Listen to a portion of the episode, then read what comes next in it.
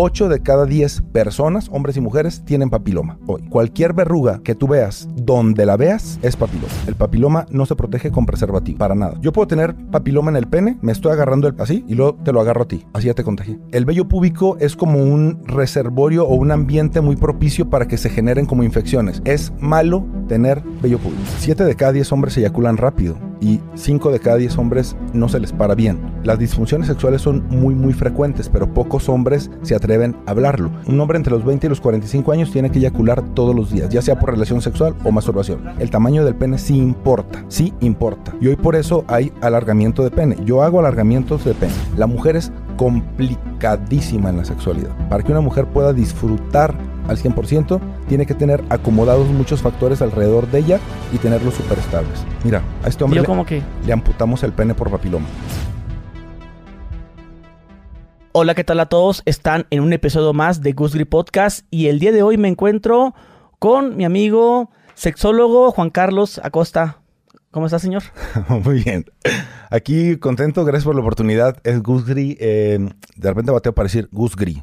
Ah, ok. Entonces lo, lo voy a intentar hacer más fluido, ¿no? Pero Gus. gracias. Gus. ¿Sí? Pues. Perfecto. Le quitamos el gris que tiene un pasado oscuro ese, esa mitad. Ah, ok. No, no, muy contento. Gracias por estar acá. Siempre hablar de sexo me gusta. Se me hace muy interesante y, y me libera hablar de sexo. Aunque la gente luego se persina. Ah, sí, claro, no, no sé, yo me persiné mucho tiempo sobre esto y yo creo que por eso hoy estoy en estos rollos, por todo lo que me persiné antes. Pero, ¿Sí? Sí, sí, claro. ¿Qué edad tiene usted, perdón? 42. En enero ya cumplo 43. 26 de enero del 81 por si me quieres enviar algún regalo, este, algún juguete sexual, este, hablar con alguna marca de lubricantes, condones. Oiga, este podcast se va a poner muy interesante. Este, tengo una lista muy buena de, de preguntas. Y sé que usted sabe todo. ¿Y por qué no hablas de usted? Eh, porque usted es el doctor, Ah, ¿no? pues, di- pues dicen. ¿Qué hubo, güey? no, no, hay que tenerle siempre respeto al uniforme. Pues es que me pidieron que me trajera el disfraz, pues bueno. El Banzo, que el Banzo, si alguien critica que por qué los invitados vienen caracterizados por culpa del, del libro Banzo. Este, bueno. ¿Cómo se llama? ¿Cómo le dices? eh, se llama Banzo, ¿Banzo? sí. ¿Así? Ah, sí. Ok. Aunque Banzo. no se llama Edgar. Oh, oye, ¿cuánto tiempo dedicándose a su carrera? Em, pues fueron, bueno, llevo 20 años en esto, en la sexología, ya 20 años. Ya quiero jubilarme, 28 de enero del 2024 es mi jubilación. Ok. Bueno, eh, me gustaría empezar eh, para que nos explique así con detalle qué es un sexólogo. Hay varios tipos de sexólogos. Hoy, hoy, hoy como que se le ha dado el permiso a muchas personas de hablar de sexología, no estoy como tan de acuerdo en eso. Hoy cualquier persona puede eh, presentarse como un experto en, en el tema y hablar todo lo que se le ocurra hablar y desgraciadamente eh, se sube todo a redes sociales y más desgraciadamente la gente está en redes sociales y hace caso a todo lo que dicen en redes sociales. Entonces hoy una persona que estudió comunicación puede hablar de sexología, personas en el área de educación o maestras, pedagogas, pedagogos, etcétera, pueden hablar de sexología. Sociólogos hablan de sexología, psicólogos hablan de sexología y yo no soy nada de eso, soy un médico eh, cirujano que trabajó muchos años con un urólogo y decidió como adentrarse a las cuestiones de sexología. Desde un contexto de ser como un chavo cristiano reprimido en cuestiones de sexualidad, eh, es pecado masturbarse, es pecado ver pornografía, es pecado tener novia, es pecado ser gay, es pecado, es pecado todo. Y entonces, desde esa represión, como que agarré fuerza y eh, al diablo las iglesias cristianas, no Dios, este, y empecé a, en a, adent- adentrarme a esto que siempre me llamó la atención, que siempre me reprimieron y que dije, yo creo que Dios no está en contra de esto y tengo que ser como un embajador que hable de sexo sin perder la conexión con Dios. Esa es como mi postura. ¿Y usted da como terapia, así por sesión, así como si fuera un psicólogo, como, como ir al urólogo? Bueno, mira, te voy a contar un poquito. eh, ahorita, ahorita estamos en Ciudad de México, ¿sí puedo decir eso? Sí, claro que Estamos en sí. Ciudad de México. Yo soy de Torreón, Coahuila. Hace 10 años me trajo acá un programa en TV Azteca. Eh, yo trabajaba en Torreón en el Seguro Social y en mi consultorio, en Hospital Ángeles. Entonces, cuando vengo acá, me meten a un programa donde era como un talk show, donde yo daba mi opinión sobre problemas que pasaban allí. Y entonces la consulta que me empezó a mí a llegar fue consulta como de terapia, como de psicología. Dentro de mi especialidad, donde yo me, preparé como sexólogo, te dan como la parte médica, la parte psicológica y la parte social. Entonces en la parte psicológica, pues yo daba terapia, Pero luego en terapia tú sabes que tienes que atender al paciente una hora, una hora y media, estarlo escuchando hablar, darle una retroalimentación, todo eso. Y yo necesitaba dinero para vivir aquí. Entonces al final no pude seguir dando terapia y dije, tengo que hacer como la parte médica donde yo vea pacientes cada 15 minutos, cada media hora, donde haga mis cirugías, donde yo pueda como crecer también profesionalmente. Y ya no hice lo de, lo de terapia. Ahora me dedico solo a la parte médica. Pero un sexólogo, eh, psicólogo, un sexólogo, psicólogo, sí se dedica solo a hablar de terapia. Y no puede obviamente dar nada de medicamentos ni nada. O sea, si va a hablar de eyaculación precoz, lo resuelve con terapia. Si no se le para, lo resuelve con terapia. eh, a diferencia de nosotros como médicos. O sea que sí se puede. Hoy se escucha la voz chida aquí, ¿eh? Sí, claro Como que, sí. un- una, una, Una, li- una línea caliente hay que abrir, este Alex. una Ah, botella de vino. tal. Eh, va- vamos a retomar un poco lo me que perdí, empezamos. de repente me pierdo. No, de lo que No, empezamos. no, a ver, ok. Dijo so- sobre las pastillitas. Empecemos por ahí. Ok. ¿Son malas? ¿Cuáles? En general. Una pastilla que te va a ayudar a durar más, a tener una mejor erección. Ok, no son malas, pero tampoco no es como la panacea que lo resuelve todo. Y esto desgraciadamente es como la parte mercadológica de algunos medicamentos que te venden como la, la- solución a tu problema y al final el paciente queda muy frustrado porque no, no siente nada y no ve nada y no se resolvió nada. Y en muchas ocasiones hasta se siente estafado por, por ese medicamento o por algunos tratamientos. Por ejemplo, eh, muchos venden eh, pastillas para durar más, ¿no? Y entonces eh, cuando hablamos de un problema de eyaculación precoz, tenemos que entender que anteriormente se creía que la eyaculación precoz era algo como muy psicológico, ¿no? Y entonces decíamos, bueno, este chavo se viene rápido porque es nervioso, porque es ansioso, porque este, se estresa, etcétera. Y, y bueno, se manejaba todo como por ahí, o porque es depresivo. Pero sin embargo, hoy en día sabemos que el 95% de los hombres que eyaculan rápido es porque tienen un problema médico, una situación inflamatoria, irritativa, infecciosa de la vía urinaria o de la vía sexual. Por eso siempre a los pacientes con eyaculación precoz tenemos que pedirles un examen de semen, un examen de orina, un examen de testosterona para ver cómo está la parte sexual y la parte eh, urinaria, porque cuando hay algún problema en esto, el paciente eyacula rápido. Eh, el paciente dice, bueno, ¿a partir de cuándo yo soy un eyaculador precoz? O sea, si duro un minuto, si duro cinco, ¿cuándo soy eyaculador precoz? Y entonces, hoy ha cambiado esa terminología porque ahora no hablamos como de tiempo, sino, por ejemplo, si tú estás con una mujer que en una relación heterosexual, si tú estás con una mujer que va a alcanzar el orgasmo a los 15 minutos y tú duraste 14, tú eres un eyaculador precoz para ella. O sea, porque te viniste antes de que ella terminara. Pero si tú estás con una mujer que a los 5 minutos ya tuvo un orgasmo y tú ibas a durar 14, tú eres un amante perfecto para esa persona. Entonces, ahora la eyaculación precoz se define como la presencia de la eyaculación antes de que tu pareja alcance un orgasmo. Entonces, por eso ahora los tratamientos para eyaculación precoz ya no son tanto para que dures más, sino lo que tenemos que hacer es darte el control de la eyaculación para que tú entonces eyacules cuando tú quieras hacerlo. Muchos medicamentos que daban antes antidepresivos para eyaculación precoz hacían que el paciente no se pudiera venir, entonces estaban 40 minutos ahí metiéndola y todo, entonces nunca terminaban, entonces eh, no se podían aventar un rapidín, entonces hoy los tratamientos que damos es para que si tú en la mañana te quieres aventar un rapidín, te puedas venir, si ya estás en un fin de semana y quieres durar dos horas, que tú lo puedas controlar, hoy eso es posible. ¿Con medicamento? Con medicamento. O, o diciéndole, bueno, a mí me decían cuando estaba morro, si quieres durar más con una vieja, pues piensa en otra cosa. Claro, y eso... Pon- eh, pon- ponte a contar números y Pero, pensar pero- pero- pero eso, es- eso, es- eso es gacho, ¿no? Porque Sí. entonces está- estás como ahí queriendo coger bien y entonces quieres como abandonarte al placer y, y no se puede porque entonces si, si te concentras y estás viendo ahí eh, a, a tu pareja, entonces te empiezas a excitar, dices... "Par- Ese es el objetivo, estar en una relación sexual, pero dices, no, no, no puedo excitar. Entonces, a ver, sí la estoy metiendo, pero pienso en otra cosa, me distraigo, digo el abecedario al revés, los números, cuento. me- ¿Cuál es el objetivo entonces de que estés ahí? Te pierdes como de una experiencia. Entonces, por eso hoy manejamos esto, que te tienes que abandonar al placer, ¿no? y al mismo tiempo poder disfrutar, aguantar y, y- y durar. Sí, voy, a- voy a defender un poquito a los hombres que siempre defiendo a las mujeres. Siempre he creído que el hombre cuando va a la relación sexual va como, como muy presionado. O sea, el hombre tiene que tener deseo sexual, tiene que tener un pene grande, un pene grueso, no se tiene que venir rápido, el pene tiene que estar duro, la tiene que meter bien, tiene que provocar un orgasmo y si la persona le pide otro, otro evento lo tiene que poder hacer. Entonces el hombre ya va con una ansiedad por temor al desempeño que a veces eso lo bloquea y hace que se venga más rápido o que no se le pare. o que no se le Yo, yo la verdad, para mí era difícil creer que a un hombre no se le paraba porque estaba estresado. Y es que no se me paró, güey, no estaba con la morra. Y yo como que... Tú eso no lo querías. Yo no lo creía porque como a mí no me pasa, yo Qué pensaría... presumido. Pues, la verdad no. ¿Ok? Yo, yo soy una persona bien, Ujú. ¿verdad? Pero Pero eso que ahorita que hablabas de la eyaculación precoz, Del 1 al 10, ¿qué tan firme se te para? no, pues ahorita ya que tengo 34, ya un 8. Uy, entonces los de 43, ¿dónde quedamos? ok. Sí, este, yo también tenía esa, esa no, sin que usted me lo dijera, yo ya lo pensaba, decía yo, oye, pues, este, para tener una relación con alguien, no, no es como que un tiempo, de que yo he escuchado que la gente dice, no, estuve con una morra toda la noche. Ajá. Yo como que, pues, qué aburrido estar toda la noche, ¿no? De, bueno, si, has de, si de repente, si te gusta eso, pues es otro rollo, pero... Este, yo cuando estaba morro sí crecí con esa idea de que tenías que durar dos, tres horas con la chava para que, para que te catalogaran como un hombre bien, como un macho. Ah, mira, se aguanta.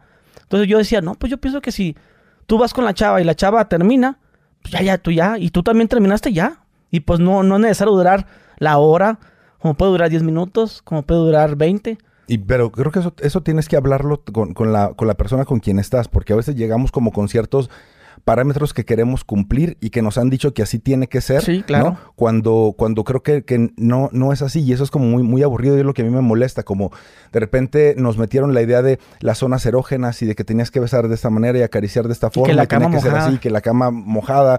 eh, y, y entonces lo que hacemos es llenar de cargas y de estrés a las personas que van a una relación sexual cuando creo que lo que tienen que hacer es disfrutar. Esto de las zonas erógenas me llamaba a mí la atención y decía, bueno, es que es como si te- tuvieras que seguir una receta de cocina. Besas a la persona y luego te vas a la oreja, le metes la lengua en la oreja y luego el cuello, luego le chupas un pezón, luego te vas al vientre abajo, y luego... Y entonces a veces las personas dicen, es que no me gusta nada eso que haces, no, no me excita, no, no me prende. O sea, a mí chúpame el dedo gordo del pie izquierdo y, y con eso yo lo hago, ¿no? Y estoy bien. Entonces, creo que ahora a las zonas erógenas se fue abajo ya ese concepto en sexología y ahora le llamamos que tenemos que descubrir el mapa erótico de la otra persona. Y la otra persona nos, nos tiene que guiar y nos tiene que decir, mira, aquí, con esta intensidad, eh, con esta rapidez, de, esta forma, eh, durante tanto tiempo. Y, y a veces se nos hace como chafa o mecánico e- esta- estas instrucciones, pero creo que debe de ser así para poder disfrutar. ¿Qué ganas tú ir a una experiencia donde te están haciendo cosas que no disfrutas?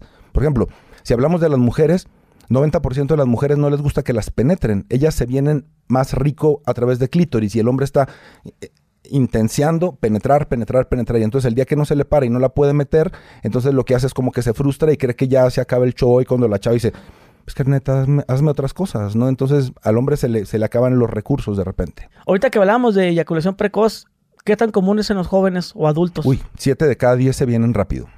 Mira, aquí vemos pero, 10, pero pues qué no, o sea, pero qué no será por culpa de la chava? ¿Por qué? Por, bueno, o sea, no por culpa, por estar muy bien. No, ese es un mito. Y es, es un mito y una justificación Ok, para los pero, hombres. ok, sí, pero, ok, si yo agarro una chava que no es mi tipo y otra que sí es mi tipo, está perfectísima para mí. Me voy primero con la que no es mi tipo, hago la, la intimidad. ¿Con ella también me voy a venir rápido o con la que me gusta? Con la que no te gusta no te vas a venir tan rápido porque no hay como un proceso de excitación tan fuerte. Pero al final, cuando sientes el pene dentro de la vagina o dentro de un ano, se manda como una, o de la boca, se manda como una señal de, de- eyacular. Muchos hombres se defienden de que eyaculan rápido diciendo, "Ah, es que como estás bien buena y como me encantas y como me excitas demasiado, per- perdón, no me puedo controlar porque... Y eso no es cierto. O sea, el, el chavo es este eyaculador precoz, entonces no tiene que justificarse en eso. La chava no tiene la culpa. Ay, entonces soy culpable por estar muy buena, muy sabrosa. No, no. No, no es onda. Pero yo eh, en alguna ocasión, si anduve con una chava y todo bien, el tiempo bien, alto, sé, 40 minutos, 50 bien, y pero pasaba que con otras rápido. Con unas sí, con unas no, por eso yo tenía esa duda. Ok, también, eh, también tenemos que clasificar a la eyaculación precoz como, un- como una eyaculación precoz primaria, o una eyaculación precoz secundaria, o una eyaculación precoz situacional o selectiva. ¿A qué, me, refiero con eso? Hay hombres que dicen, es que con mi esposa no se me para, o sea, no, no puedo, no, no me dan ganas y todo, pero me voy con la secretaria y, y- bueno, parezco un Latin lover.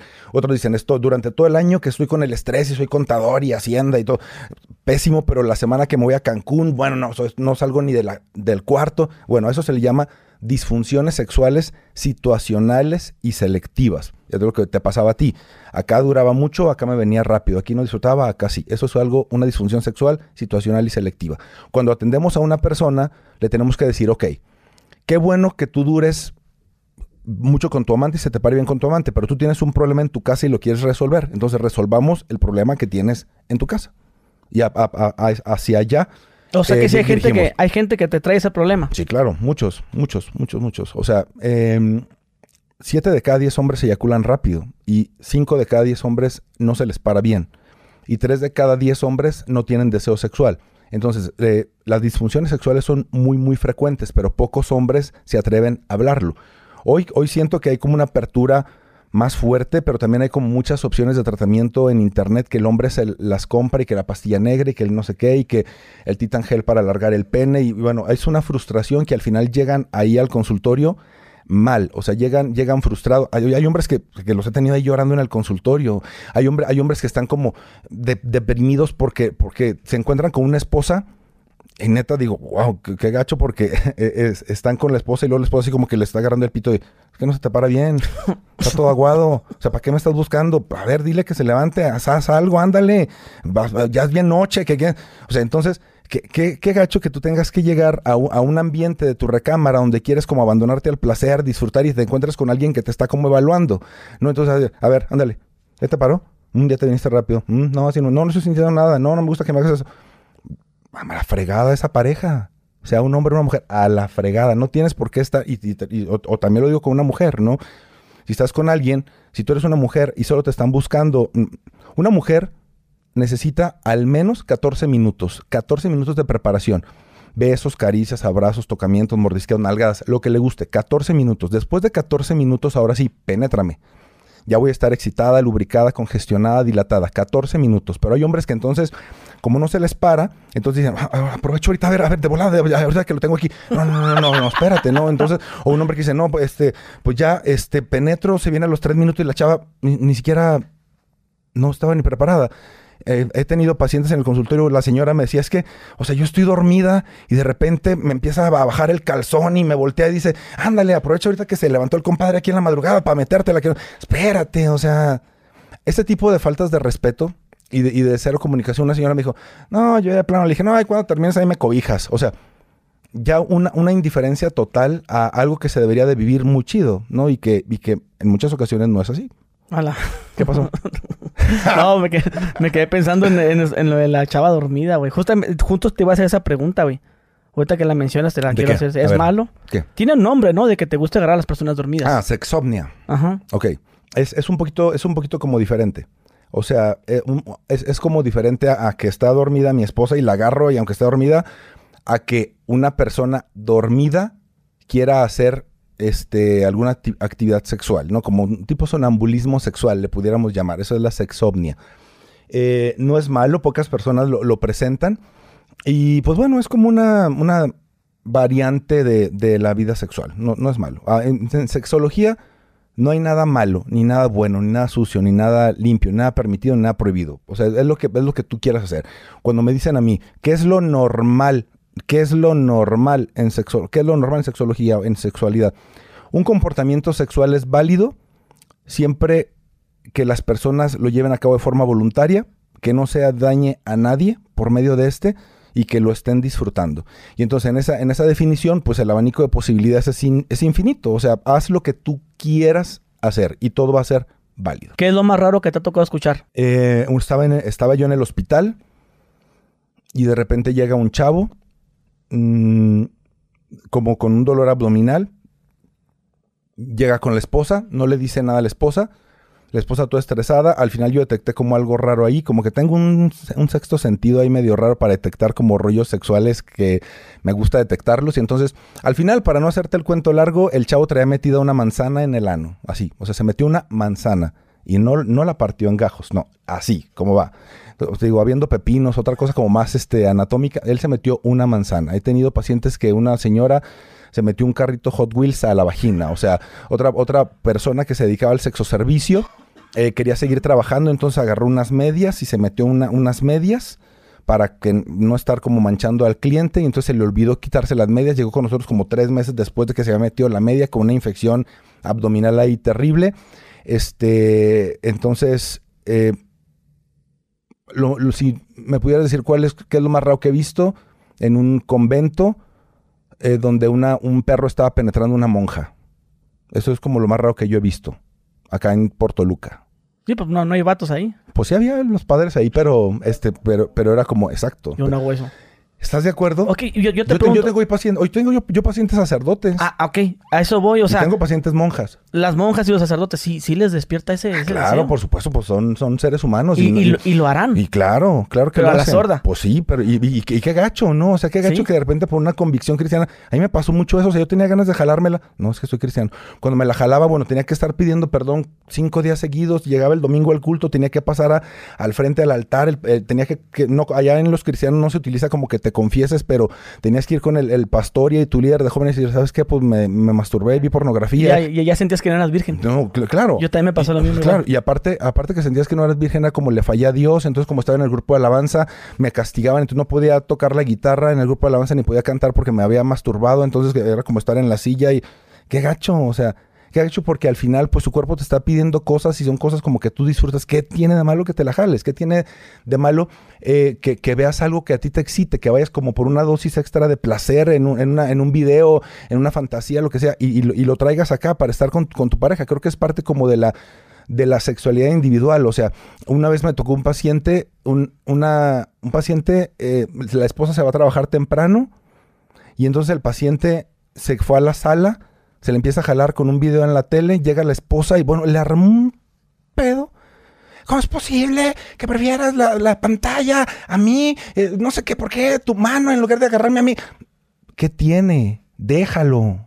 ¿Qué tiene? Tiene derecho a eso. Eso es, la, es la sexualidad individual que tienes derecho. ¿Y por qué si estás casado, a fuerza tienes que estar solo con tu esposa? ¿Por qué no te la puedes jalar? ¿Por qué no puedes ver un video pornográfico? ¿Quién dijo que es malo eso? No es malo. Es bueno. Pero la mujer, Hazlo. la mujer lo siente como infidelidad. Claro, la- no, y claro, y también el hombre siente con infidelidad que de repente la mujer se quiera meter un vibrador, y entonces el hombre dice, prefieres un pedazo de plástico, a mí como esta chingadera está bien grande y la mía me tocó un pinche pitillo todo chiquillo, y, y una serie de complejos que vas y viertes a, a- a- a tu pareja o a tu relación, que lo único que hacen es dañar ahí. ¿Qué tienes si la esposa se quiere meter algo?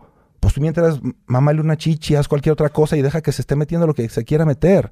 Pero entonces ya lo vemos como una agresión, como estás suplantando, estás como cambiándome por No, no estoy cambiándote, no, no me gusta más el pito de plástico, me gustas tú, pero siento rico que me estés mamando un pezón y al mismo tiempo estar metiendo algo. ¿Qué tiene de malo? ¿Es saludable masturbarse? Claro, es saludable masturbarse. Y el ¿Necesario? eh, claro, el hombre entre los 20 y los 45 años tiene que eyacular todos los días. Todos los días el hombre entre los 20 y los 45 años tiene que eyacular todos los días, ya sea por relación sexual o por masturbación. Porque de esta manera lo que haces es, eh, eh, es, como un, un factor de protección para cáncer de próstata. Y entonces Pero cuando tú eyac- no te No, desnergecitas. no, y ese es un mito terrible porque entonces me... Este, permítame. Mm, me dijeron que sí podía tomar agua aquí. este, y entonces lo que sucede acá es que hay hombres que dicen, es que voy a, eh, es lunes, entonces voy a tener un encuentro con esta chava el viernes, yo no le quiero quedar mal, y entonces me aguanto lunes, martes, miércoles, jueves de no hacer nada porque yo iría como con toda la potencia. No hagan eso, eso no, eso no es cierto. No porque te aguantes cuatro días, ya el viernes la vas a hacer machín. O sea, eso, eso es un mito. No, lo único que va a pasar es que el semen va a estar más espeso. O, o Y va a salir o más va cantidad. va a salir más, exacto.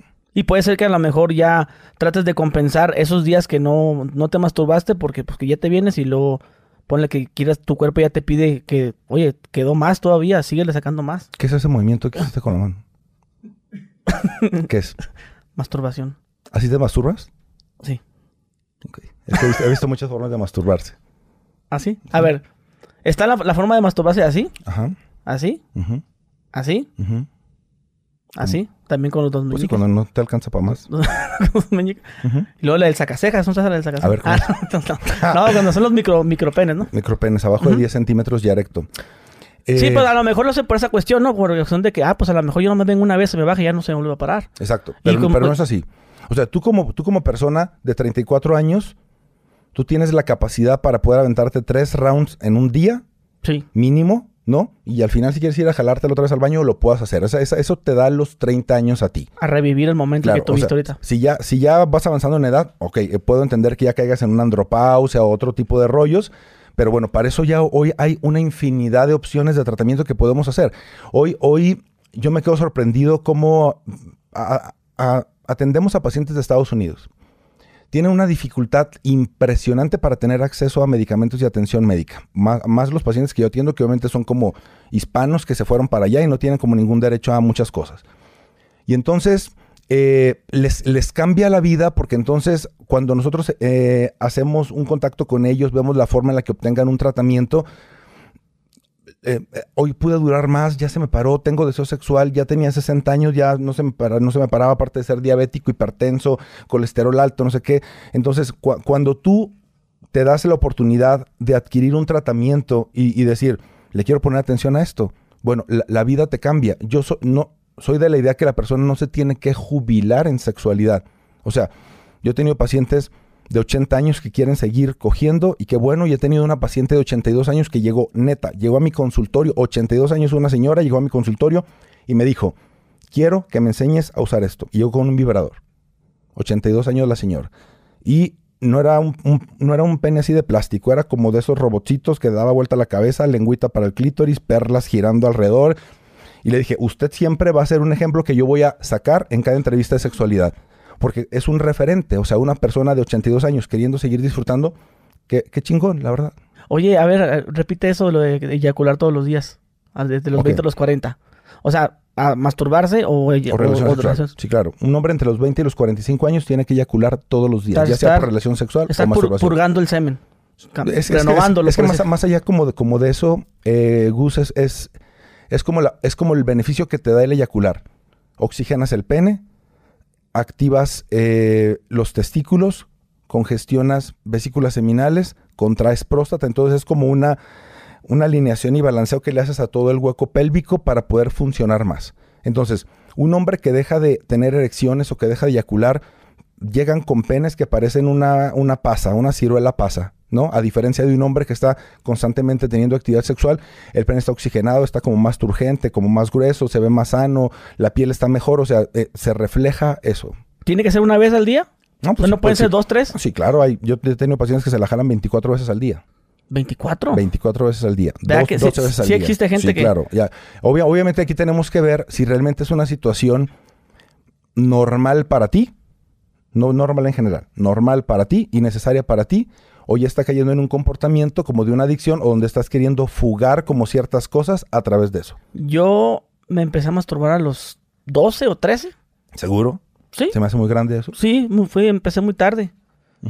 Porque yo también crecí un poco con eso de que no, no hagas eso es malo. Y pues bueno, una lo hice y...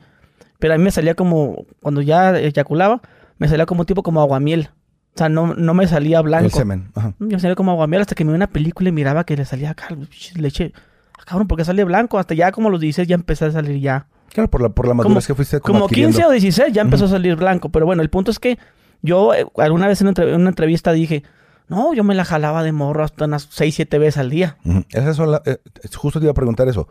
¿Cuántas veces han, han sido las más que has eyaculado en un día? 14. 14 veces. Y yo lo dije, una vez, uh, una vez me hice 14 puñetas. Ah, mentiroso.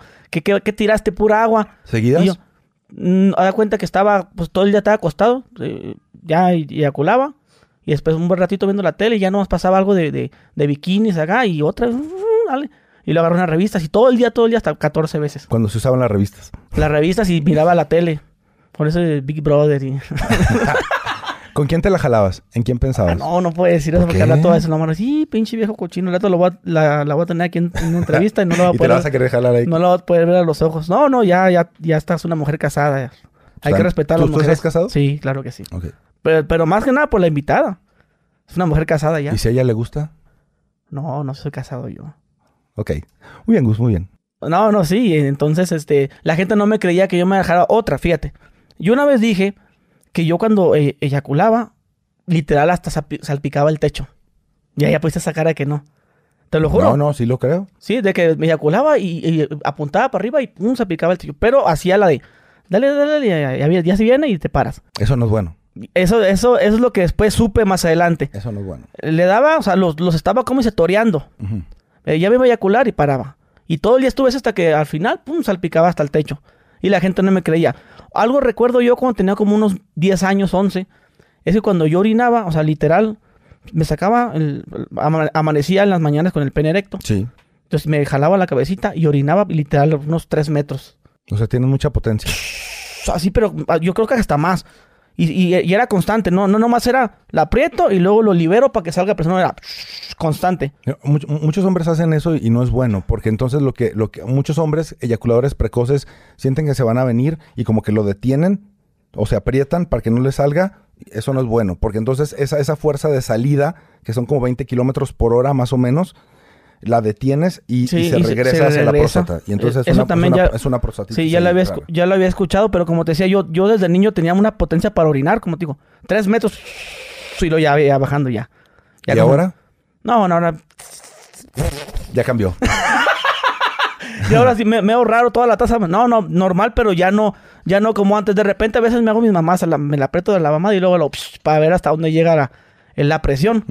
Pero eso lo hago por una cuestión de que mi abuelo me decía, dice, cuando tú estés con una mujer y no haya protección y, y ya tú ya estuviste con ella, al final apriétate la, la bichola, orina y que la, y la pipí salga a presión. Y eso no es cierto tampoco. Decía que porque así te limpiaba. Creencias Claro, de rancho. claro. Entonces yo agarré esa costumbre de, de inclusive jugando nomás, a ver, le voy a apuntar hacia el baño, así, y apretaba para orinar, y de repente, ¡puf! y pum, salía como, como un salpicón acá de pipí.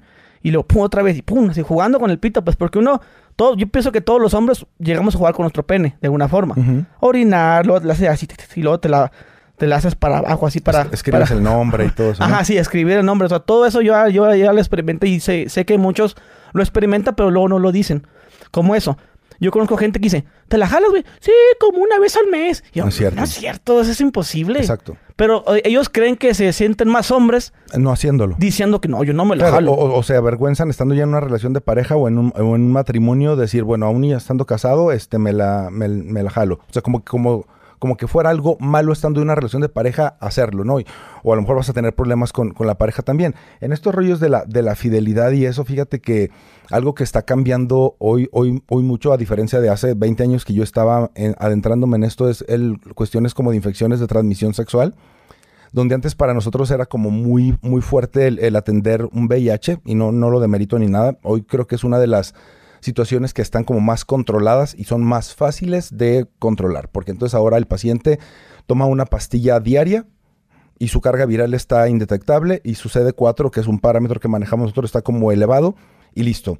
Pero hoy una epidemia o pandemia, ya ni sé ni cómo llamarle, eh, eh, que es virus de papiloma humano, es, es terrible lo que está sucediendo hoy con el virus de papiloma humano. O sea, es peor ahorita ya sí, que... el- claro. O- hoy, anteriormente era 4 de cada 10 mujeres tienen papiloma y 5 de cada 10 hombres tienen papiloma. Hoy, hoy estamos a 8 de cada 10 personas, hombres y mujeres, tienen papiloma. Hoy.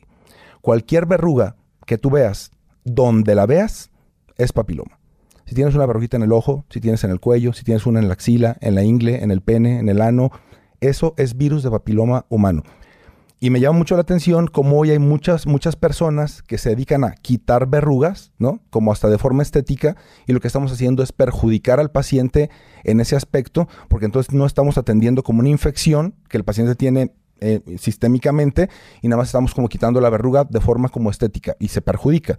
Eh, anteriormente se creía que el virus de papiloma no era como un rollo solo como para mujeres. Sí, y- que, que el hombre era que portador. el hombre y era que- como solo portador y que el hombre no manifestaba la infección. Y bueno, eh, aquí tengo a- al ex parte de, de mi equipo y entonces ha- hacemos como todo ese tipo de, de estadísticas y analizamos como la población que atendemos. Hay pacientes que, eh, o sea, yo creo que hay hombres que llegan con papiloma en la boca, en el pene, en el ano. Hay, hay hombres heterosexuales que no tienen ningún contacto con el ano y eh, llegan llenos de papiloma en el ano porque el papiloma migra de los genitales hacia el ano. Eh, hay hombres, no, tengo mi celular por acá. ¿No lo tienes, Alex? Para enseñarle una, una imagen a él. A ver. Igual ahorita me la pasas para que el editor la ponga aquí en el podcast. Sí. Digo, si no es que no está muy fea. Sí está fea. Ah, no, pues no la vamos a poner. Sí, sí, sí. Mira, este es, este es un ano de un paciente. Ay, cabrón. Qué feo caso. Ese es un ano de un paciente. Obviamente ya, ya con láser Eso, yo creo Ya. que esas fotos. queda así. Ah. O sea que si yo tengo VPH, puedo ir con usted. Sí, ¿Y claro. usted me lo cura o me lo controla? No, se inactiva. Ok. Ya no se usa la palabra ni curar ni controlar. Cuando decimos inactivar el virus de papiloma humano es que primero ya no avanza cáncer, que es lo principal, ya no te salen más lesiones y ya no lo transmites. Si tú vas conmigo teniendo papiloma y entonces eh, yo te hago del tratamiento y no tenías una pareja y conoces a una nueva persona, no tendrías ni siquiera que decirle que tuviste papiloma porque ya no lo vas a transmitir. Incluso si la otra persona tuviera papiloma, a ti ya no te lo puede pasar porque tú con el tratamiento ya quedas como protegido o blindado para eso. ¿Y si nunca me ha dado papiloma a mí? Yo creo que tienes papiloma, pero no sabes. No. Sí, sí, claro. ¿Por qué? Porque arriba de tres parejas sexuales está ya el riesgo de tener papiloma. Madre. Yo creo que tienes papiloma, Gus. Te tengo que atender en el consultorio. No, por su Es culpa. más, te reviso. Pásale para acá. por mi, mi abuelo. eh, hace- bueno, hace muchos años eh, estaba eso del BPH. Yo tenía como unos. Igual como unos 12 más o menos. Hace 20 años el papiloma ya estaba como que. No, que el papiloma, que las mujeres, que vacúnense, que no sé qué tanto. Y mi abuelo decía: Mira, mijo, hombre que no tenga verrugas no es hombre. Neta. Y de rancho, es que ranchero, pues, o sea, como yo decir. también soy de rancho. Maravillas, pero, Coahuila es un pero ejido. como, como decir, entre más, ya sabes que antes, entre más mujeres tenías, eras Eras más, más hombre. claro. Entonces él se refería a que hombre que no tenga verrugas no es hombre. Mira, a este Y hombre yo le, como que, le amputamos el pene por papiloma. oiga, se atienda, amiga. ¿Te fijas? Se, se le tuvo Sí, que, se le tuvo que cortar la cabeza del pene a él porque ya llegó con un cáncer de pene y entonces ya solo se le deja esta parte para que orine. Por si, por si si no avanzó. O- e- Este, este también, ¿eh? Te, lleva este ¿Cuántas- porque... ¿Cuántas parejas sexuales ha tenido él? Él, él como 50. Ah, y mira, esto, esto es muy interesante. Una mamá contagia a su hijo de dos, su hija de dos meses al limpiarla de papiloma, porque hoy sabemos que el papiloma se transmite en las uñas y ve las lesiones que tiene la niña, donde la mamá la limpia cuando, cuando se hace del baño y la mamá previamente no se, no se asea y le transmitió papiloma así. Es un tema alar- alarmante porque, porque la verdad, y qué bueno que, que abres este espacio para, para esto y qué bueno que tienes como mucha, mucha audiencia que hoy, que hoy debe entender y debe No, de, y son, de puros- saber. son jóvenes, la- Claro. la, mayoría. Exacto, o sea, eh, que, que si, te- si, tú, si tú has tenido arriba de tres parejas sexuales, tú ya estás en riesgo de tener papiloma, que si te ves una verruguita, eh, tienes papiloma, eh, que las mujeres no es necesario con que su papá Nicolau esté bien, porque a veces un papá Nicolau puede salir negativo y tienes el papiloma. Hay hombres que van a que les hagan un estudio para papiloma y muchos laboratorios lo único que hacen es les meten un cotonete o un este hisopo por donde orinan y ya. Si sale negativo, no tienes papiloma. Y he tenido hombres en el consultorio que tienen todo el pene lleno de verrugas y les hacen ese estudio, el estudio sale negativo. Entonces, ese estudio ya ni se usa para eso, se llama PCR, ya no se usa para un hombre. Porque entonces, fíjate lo, lo interesante que es, el papiloma siempre es un motivo de divorcio, es un motivo de pleito en la relación de pareja. La mujer sale con papiloma positivo y el hombre como que empieza a, a- Sí, se le mueven ahí cosas. Exacto, entonces el hombre va y se hace este estudio donde le hacen ahí por la uretra, y sale negativo y dice, ves, yo no lo tengo, ¿con quién te metiste? Bla, bla, bla, bla, bla, cuando ese estudio ya no es válido. Así que si tu esposo se hizo el estudio donde le meten un cotonete o un cepillo por la uretra, eso no es lo que te va a decir si él tiene papiloma o no, para que no se basen en eso. Te llegan relaciones con ese problema de, oiga, es que yo, yo- ella está enferma, yo no. Sí, y, claro, muchas, muchas, y muchas. a mí se me hace que anduvo. Sí, claro. Muchas. La- la- las, mu- las mujeres se, se lastiman mucho con el tema de papiloma, porque entonces lo ven siempre como una infidelidad. Y aquí también hay que decir un dato. Por ejemplo, mm, ¿tú a qué edad empezaste vida sexual? Ya, o sea, penetración ya con una pareja. A los 15 primera vez, pero ya bien, bien, de que ya a mí ya me gustaba, que yo ya entendía de qué se trataba a los 18. Ok, a los 18. Entonces, fíjate, a ti te pudieron haber pasado el papiloma a los 18 y luego tuviste más parejas sexuales. Te lo pasó la primera a los 18, tuviste más parejas sexuales y hoy que tienes 34 te aparece la primera verruga del contagio a los 18. ¿En el vello público o en qué parte? En el pene, en el vello púbico, en el ano, donde sea, te puede aparecer. Entonces, o sea, lo que me refiero es que a veces la verruga que nos está apareciendo no necesariamente fue de algo reciente. A veces fue de un contagio de hace 10 años o 15 años Mm. y hoy apenas me está apareciendo. Entonces tienen que tomar en cuenta eso, porque entonces no necesariamente tiene que ser algo actual. La vacuna que hoy, que hoy se debe de aplicar, anteriormente solo se le aplicaba a mujeres y en las instituciones de salud pública solo se les aplica a niñas entre los 9 y los 12 años. Y entonces, hoy la vacuna está indicada para hombres y mujeres a partir de los 9 años de edad. Mientras estés en, en vida sexual activa, te la tienes que poner y te tienes que poner las tres dosis de la vacuna. ¿Es muy caro? Es más caro que te amputen el pene, pero ¿Podemos hablar de cuánto cuesta? Bueno, depende del lugar. Un precio pro- aproximado sin decir cuánto cobra usted. Eh, ¿cuánto cuesta la vacuna? ¿Mm? Alrededor de 4 mil pesos. Cada, Cada dosis. una. Sí. 12 Son- mil pesos, ¿está son tres. Por, un mi, por eh, mi pilinga, Claro. los pago. En, en un periodo de seis meses. O sea, si, si hoy te pongo la primera vacuna, la otra sería en octubre. ah, o sea que me puedo ahorrar. Sí, claro. ¿Cómo? Puedo ahorrar los otros 4 mil. Sí, claro. Digo, para los que no tienen varo, pues. Sí. O, o sea, hoy te pongo la primera vacuna, en octubre sería la otra y en febrero la otra. O sea, de aquí a febrero ya estás protegido. A toda la vida. Para toda la vida. Y mi pito tan Claro. bonito que tengo Es un, va a único, estar, es, es un único esquema en la vida. ¿Cuánto te mide el pene? no sé, como tanto así. 10, ¿no? Die- no. Bueno, podemos dimensionar con una botella. Ah.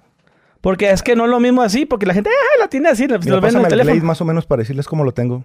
No, me- me- mejor la botella, porque la, porque la, la botella. Mira, nada más dije lo del Glade y sacas ya la botella del agua para apantallarme, ¿da? No, O es sea, que el Glade, quedar bien y- es que el Glade no lo pueden, este, me lo pasas, Manso, los dos, los dos Glades. Es que son dos, dos tamaños No, yo, diferentes. el- yo el azul. El azul. Ahorita vamos a decir por qué, por qué estamos escogiendo el, el color azul. Lo que pasa es que la gente puede dimensionar. Ese es el chico, ese es el suyo y ese es el... Ah, no. Ah. Ah, ok. este... no lo puede dimensionar. Por ejemplo, digo, yo siempre a veces cuando vendía cosas en Facebook, este, publicaba eh, algo y lo ponía a un lado de otra cosa para que dimensionaran el tamaño. ¿no? En este caso, algo, una, una moneda de 5 pesos para que la gente diga, ah, ok, sí, porque las, te engaña. Pues entonces, una Sí, botella, claro. imagínate una botella, ¿saben qué marca es esta? Más o menos como de aquí a aquí. ¿El pene? Sí, más ¿Te o mide? menos. Sí. Yo tengo un pito muy bonito. Tenemos que verlo. para dar la opinión. Todos los días veo un penes, algunos son bonitos, otros son feos, otros están muy descuidados, ¿no? otros no se ven por todo el No, pelo lo que mío sí tienen está ahí. muy bonito. Me escucho mal diciéndolo. ¿Tienes circuncisión? ¿O no? No, no tengo. ¿No te la hicieron? ¿Por qué? No, pero siempre lo tengo hacia abajo. O sea, sí se te baja. Sí, no, todos los días en las mañanas, así como me lavo las manos, me lavo la pilinga con jaboncito. ¿Puedes creer que hay hombres que nunca se lavan el pene? Yo, así como yo todas las mañanas me lavo la pilinga con jabón neutro. Tenemos otro producto mejor, luego te hablamos de él. Muy bien. Sí, porque ya ves que cuando duras mucho tiempo, ahorita que mencionas los que no se lavan el pene, pues tienen como un requesón ahí. Claro, ¿Y eso es malo? Se llama esmegma. El Es- el esmegma es una combinación de grasa, sudor, bacterias, orina, líquido se- seminal, eh, hongos, eh, y entonces eso forma el esmegma. Y hoy en día hay reportes de cáncer de pene por esmegma abundante. El hombre va a orinar gus, los que no tienen la circuncisión, en su mayoría, este, van a orinar y no se pelan el pene, o sea, orinan hacia a través del, del No, yo prepucio. lo pelo. ¿no? Bueno, la gran mayoría no. Y entonces cuando, cuando les, les quieres hacer sexo oral, sabe orina, ¿no? Porque siempre lo traen mojado de orina. Y creen que así es normal.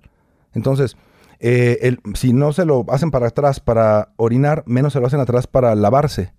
Y, y- bueno, esto del aseo de los genitales es un tema muy interesante porque entonces quieres que tu pareja te haga como ciertas cosas. Muchas mujeres dicen, le apesta espantoso ahí. Es pa- como a cola de burro, no sé a qué le apesta. o sea, quiere que se le esté mamando y no, no- o sea, digo, no está chido eso. No sé, muchos hombres tienen como la fantasía como del sexo oral y las mujeres ahí están como abajo y se ahogan y les la cabeza y se la ¿Qué onda con eso? Entonces, cuando, cuando huele mal, el vello púbico, ¿tú tienes vello púbico? Sí. Ya no se usa, ¿eh? Pues yo, a mí me dijeron que era para protegerse precisamente de las enfermedades. Precisamente por, por una enfermedad como el sea, esa, esa es una, esa es una idea que se tenía. Sí, de rancho. ¿no? Pues es que yo también soy de rancho, pero Esa, es, mijo. esa es una idea que se tenía, que el vello púbico como que te protegía, pero no es así. O sea, solo, solo vamos, a, vamos a, a- a analizarlo por lógica, Gus. En el vello púbico, ¿qué se te queda? Sudor, grasa, ácaros, polvo, pelusa de los calzones. No, pero eh, también yo, con- así sí, como claro, me lavo pero, la pilinga, pues, con champucito No, me no, echo. claro, pero eso, eso, es, eso es como en, en- si te bañas en la mañana. Imagínate todo lo que ya traes acumulado en el vello púbico a las 12 de la noche que llegas a tu casa, de todo el día. Mm. Se te quedó ahí orina, si cogiste se te quedó poquito semen ahí, se te escurrió no sé qué. Eh, entonces, el vello púbico es como un reservorio o un ambiente muy propicio para que se generen como infecciones.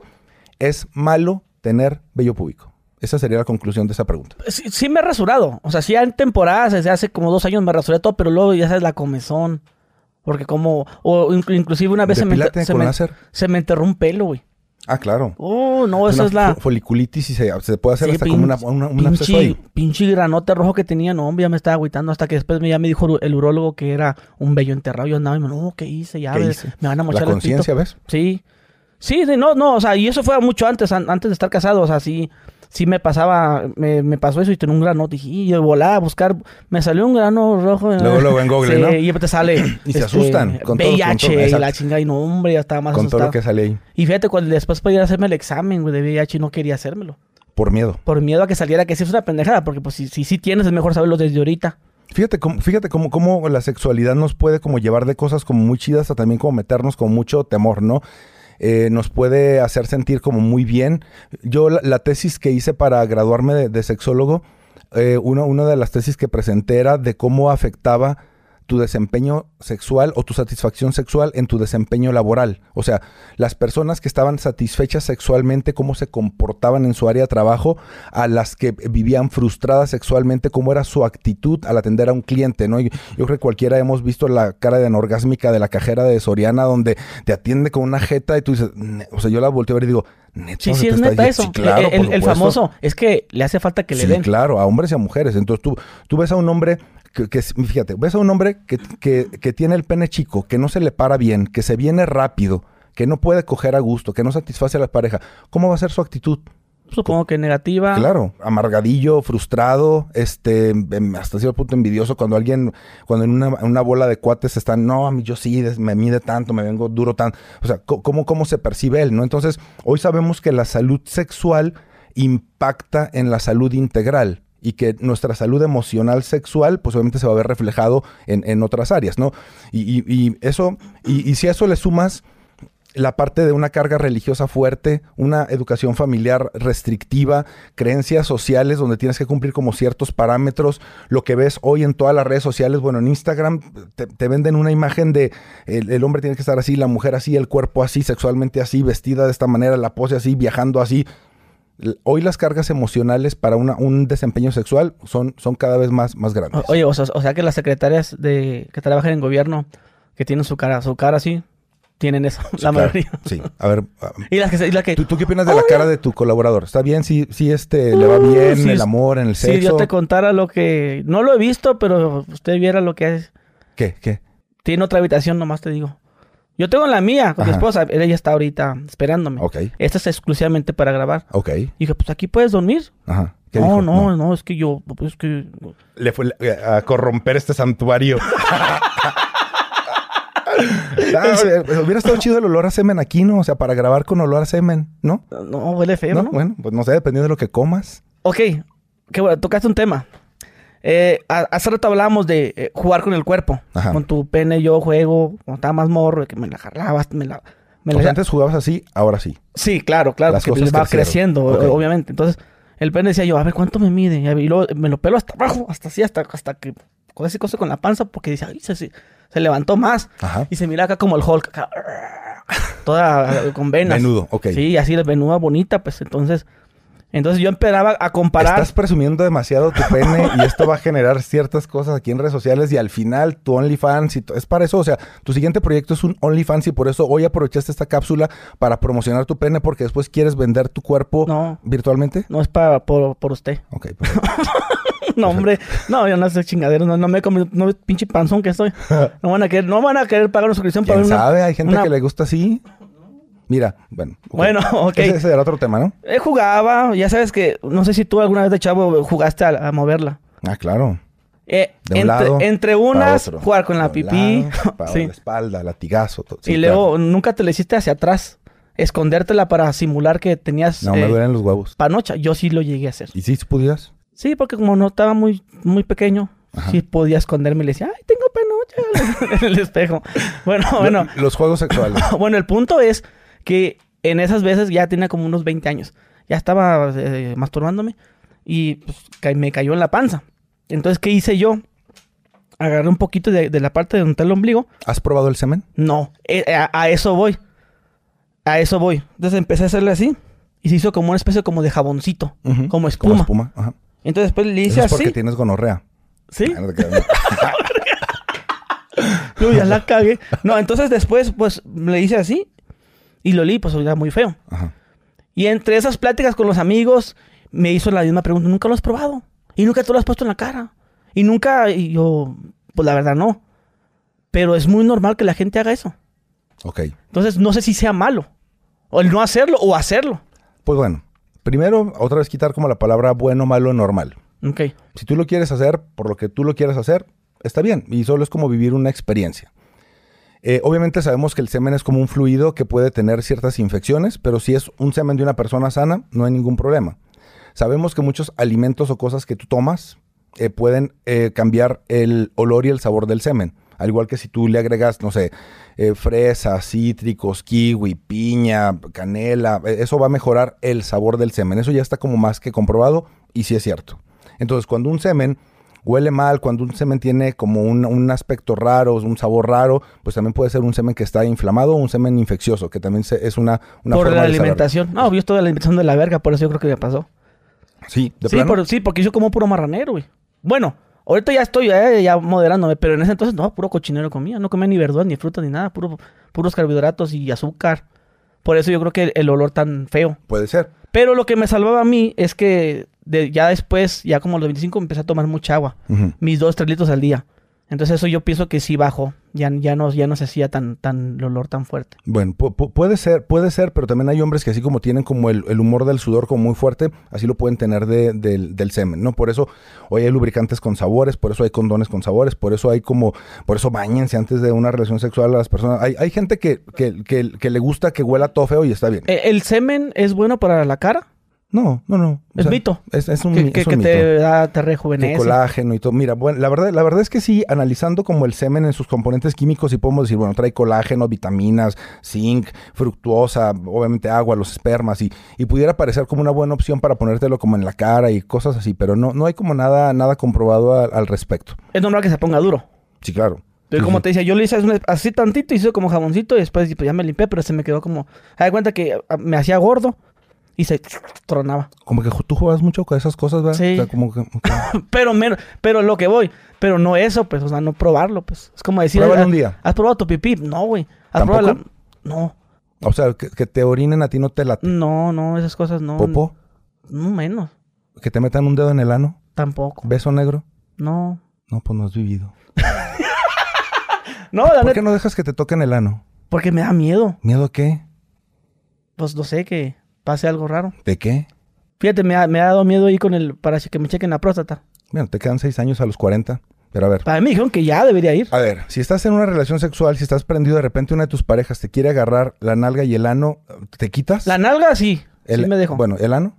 ¿Te- no. ¿Te, quitas? Sí, le agarro la mano, quítele. ¿Qué le dices? Que ahí no, ¿Por qué? que no me gusta. ¿Por qué no te gusta? Porque por ahí hacen popó. ¿Y qué tiene? ¿Por acá haces pipí?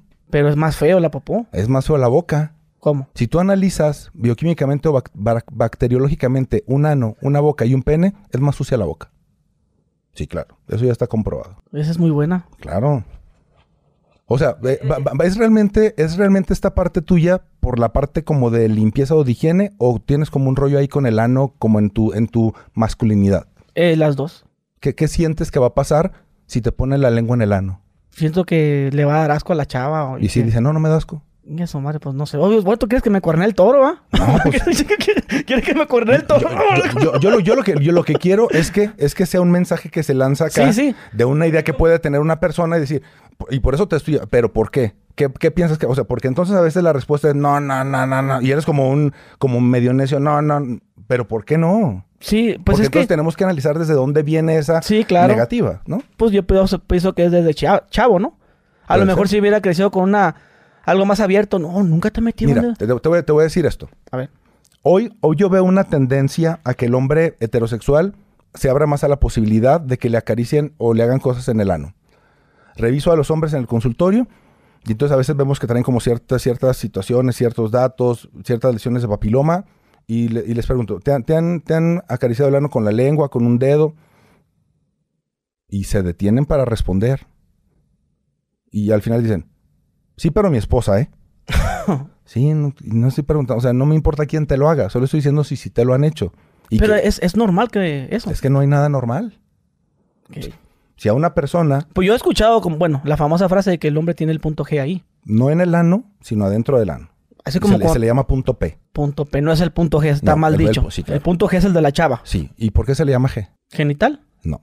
Porque el, quien lo descubrió fue un ginecólogo alemán, el doctor Grafenger. Entonces, por eso se le llamó punto G. Por, si yo lo hubiera descubierto yo, sería punto A. Entonces, en la entrada de la vagina, mete ¿Y los el dedos. P? está- el punto P es por la próstata. Mm, ok. Entonces, entonces hay hombres a los cuales se les introduce un dedo en el ano, se les estimula la próstata y se vienen impresionantemente con placer. Sí. Sí, claro. Hay, hay una foto en Facebook que se hizo muy viral sobre una chava que tiene sus uñas bien bonitas, larguitas, esas- esas, Y este, este no sé cuál, el más grande, este ahí no tenía uña. O sea, todos bien, nomás este no. Ajá. Y la morra, ah, está con su esposa así. Y lo dice, el que entendió, entendió. Ahí está. Y era la uña, pues obviamente no, se va a poner uña ahí para meter, le va a doler por la uña. Pues, Pues ver, si es medio osado y le gusta.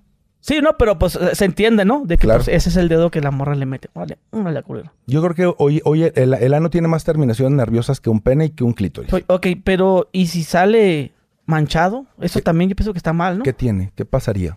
Pues, Por- porque hay mucha gente que, que tiene ese bloqueo. Sí, claro, que salga ahí salga popó. la popoción. Ok, entonces, hay, hay gente que dice es que, no, y si a la mera hora, y la mujer dice, no, es que no quiero que me la metas porque, y si se mancha, y, entonces hay gente que a la que se le mancha y hace como un problema. ¿Qué tiene? ¿Qué Pero puede, si puede haber más infecciones por ahí, ¿no? Pues no necesariamente, o sea, bueno... hay- Pero una enfermedad de transmisión sexual se pasa más rápido haciéndolo por ahí. No, yo te puedo, fíjate, yo puedo tener papiloma en el pene, me estoy agarrando el pene, así, y luego te lo agarro a ti, Ya. así ya te contagié. Ah, mira. Ni te tuve que penetrar, ni besar, ni, ni hacer nada. Te lo pasé de mano a mano, de, de- de pene a pene. Ok. Bueno, ahorita, qué, qué bueno que me dices lo del papiloma. ¿Hay una forma de no tenerlo? Para prevenirlo sería la vacuna. Entonces, anteriormente se creía que la vacuna era como solo preventiva, y ya de varios año- años a la Pero fecha el, sabemos que no. el preservativo, ¿no? No, no, ese es un mito. El papiloma no se protege con preservativo, para nada. Tiene que hacer esa madre a huevo ya. ¿Por qué no se protege con el preservativo? Porque el papiloma, la- las infecciones de transmisión sexual que se previenen con preservativo son las que están en las secreciones. Entonces evitamos que salga el semen con el preservativo. Evitamos que me llenes de líquido, de líquido vaginal con el preservativo. Me, pongo un preservativo para que me haga sexo oral y no tenga tener contacto con tu saliva. Pero en el caso del papiloma, el papiloma está en la piel. Perdón, está en las capas superficiales de la piel. Entonces, por eso, si tú vas a un table o te entras a un privado con alguien y entonces vas y le agarras acá a la morra la vagina y todo y le estás como ahí haciéndole en el clítoris Y y, todo, me chupa el dedo. o, o- te agarras el pene tú, así te contagian. Por, e- por eso hoy muchos hombres tienen papiloma. En, de repente hay hombres que dicen, no, pues están viendo una película se están acá agarrando el pene. Y de repente les dio comezón y se rascan el ano. Se lo pasan del, del pene al ano. A la madre. Yo sí había escuchado lo de los fluidos porque hay un, un testimonio de un chavo que contó que él se le pegó el VIH. Dijo, es que yo no tuve intimidad con la, con la muchacha. La muchacha me dijo, no te voy... a-". O sea, como que lo calentó nomás. No, no, no, no me penetras. Nomás rosa a mí que le rozó y con eso tuvo para contagiarse. Para VIH no. Eso fue lo que contó. Ajá. Pues es que nomás, que nomás la mujer decía, no me la metas, nomás así. O sea, por el clítoris. Ahí- que- ahí- así se podría contagiar de papiloma, pero de VIH no. Con VIH sí, forzosamente tienes que Pero- tener pero contacto que con, no es- con pero- fluidos. Por eso, pero la chava también se mojó. Por, porque no, no, no fue, fue un ratote, pues así. Luego el chavo eyaculó encima de ella y. Pero la, la verdad es que la cantidad como de, de- de virus que tienes como en un, en un fluido no es tanta. O sea, que el VIH es, es difícil que. Que se transmita, sí, claro. O sea, y más hoy en día que está como, como muy controlado. Yo te decía, hoy, hoy las personas que viven con VIH eh, se toman una pastilla diaria, que es un retroviral. Pueden hacer su vida. Morirse de viejos. Sí, sí, claro, por supuesto. Se mueren ya de, de otra cosa. Y en el caso de papiloma. Y, y han habido No. casos del VIH que después ya dejan hasta el medicamento, ¿no? eh, Después de algunos son, años. Son, pocos, pero sí algunos que- caen como en una, fase ya como de, como de cierta como- estabilidad como ahí. que ya se desapareció, por así decirlo. Más o menos. No tanto como desaparecer, pero sí. Pues este, supuestamente han habido dos casos en todo el mundo donde ya no tomaron nada y se eliminó. Habrá- habrá que ver qué, qué, qué pasó ahí. O sea, como analizar bien como lo que sucedió con, es- con esos casos, porque obviamente lo que recomendamos es que la persona nunca deje su retroviral. Si la persona deja un... Por eso a veces muchos andan haciendo como un- una situación ahí alarmante que dicen es que ya no me dan el medicamento, eh, me voy a quedar sin retroviral tanto tiempo. Entonces, porque obviamente la carga viral empieza a subir y se empiezan a, a complicar. No, y sí es caro, ¿no? Sí, claro. Por eso, bueno, el, el seguro lo, lo bueno aquí es que te lo da gratis, güey. Pero nun- nunca hay. ¿No? O sea, hay retrovirales que te cuestan 3.600, es como el más baratito. Por las, las 30 cápsulas. Sí, y hay otros como de 8000 y hay uno más caro como de 17000. Bueno, pues ya, ya me dio. Me voy a revisar eso, ¿eh? Me voy a hacer esa prueba que usted dice de... de- ¿De el, pen- ¿El dedo en el ano? no, del, del papiloma. Ah, ok, está bien. No, ese no. ¿No? ¿Seguro? Seguro. Nunca digas no, ¿eh? Bueno. Una vez en el show de, en esta entrevista que me hizo Franco Escamilla, en su programa Cerro la Silla, le mando un saludo, porque sé que ve los podcasts el cabrón. Franco, ¿qué Oh, tal? invítame. Tuviera padre un, un podcast con él, que tuvieras. A la orden. Oye, este, dije yo que una bruja me dijo, yo estaba más chavillo, yo hacía mis videos. ¿Pero es real? Sí. Ah, ah. Sí, yo, yo hacía mis videos de que yo cuando viajaba a otros países, de que conociendo las prostitutas de, de cada país, de China, de, de Ámsterdam, y, y me Ujú. metía con algunas, ¿no? Sí. Y lo grababa, y eh, agarrando las a las cubanas y todo o sea, eso. pero ¿las penetrabas? Sí, todo no- normal, pues, o sea, normal. Yo lo contaba y pues eso pasaba. Entonces la muchacha, yo, esta bruja, pues me- yo, yo fui a que me hiciera una limpia y me, me lee las cartas. Yo pienso que ya me conocía. No, es que tú has tenido una, una vida muy, muy activa, andas buscando muchas mujeres y yo lo, que- lo que te quiero decir es que los hombres que están así como tú, de que están buscando muchas mujeres, eh, van a terminar siendo homosexuales. Y usted va a terminar siendo homosexual. Tanto que se persina usted, que es porque también creo que me dijo, ¿y usted ha estado con hombres? No, no, sácate. Yo, yo empecé a, a luego, no, no, a ver, claro que no. Y, los jotos. y empecé yo a expresarme en ese entonces de una manera muy, como muy homofóbica. Entonces ella me dijo eso. Que, ah, pues tú vas a terminar siendo eso. Hijo de su pinche madre. Entonces, de eso lo Te dije, echó la maldición se lo dije a. Frate, se lo dije a Franco en el programa. Entonces ya se terminó el programa. Entonces me llenó el, el Instagram de mensajes. No mames, güey. A mí también me, me, me hizo lo mismo mi psicóloga. Porque tiene vida eh, sexual muy activa. Y me habló un psicólogo y me dijo, la neta, sí, güey. Muchas de las personas que, que experimentan con muchísimas mujeres se, se les termina, eh, ¿cómo dice? Tronando la reversa. Yo creo que, ¿Será verdad o mentira? claro que es una total mentira. eso. Mentira. Claro. y- la, la persona que es homosexual, o yo pudiera decirte, nace homosexual. O sea, que te violaron, que no tuviste eh, padre ausente, madre sobreprotectora, este rollo. mm, No es cierto. La persona nace heterosexual, bisexual, homosexual, transexual, pansexual, demisexual o asexual. Ese es el abanico de posibilidades en la identidad erótico-afectiva. No, y, y no podemos cambiar a la... O sea, ¿tú crees que yo haciendo un trabajo psicológico contigo o un trabajo de terapia contigo voy a lograr que te gusten los hombres? Yo pienso que no. Es que un gusto, es como si tú me dijeras a huevo, mira, cómete el guacamolito, el pepinito, y la pa- papaya y Claro. la sandía, ¿no? Y no va a suceder. No, entonces definitivamente no va a suceder y creo que también tenemos que cuidar como esta serie como de, de- de mitos o de rollos que de repente, es lo que te digo, o sea, la gente se suelta hablando, ¿no?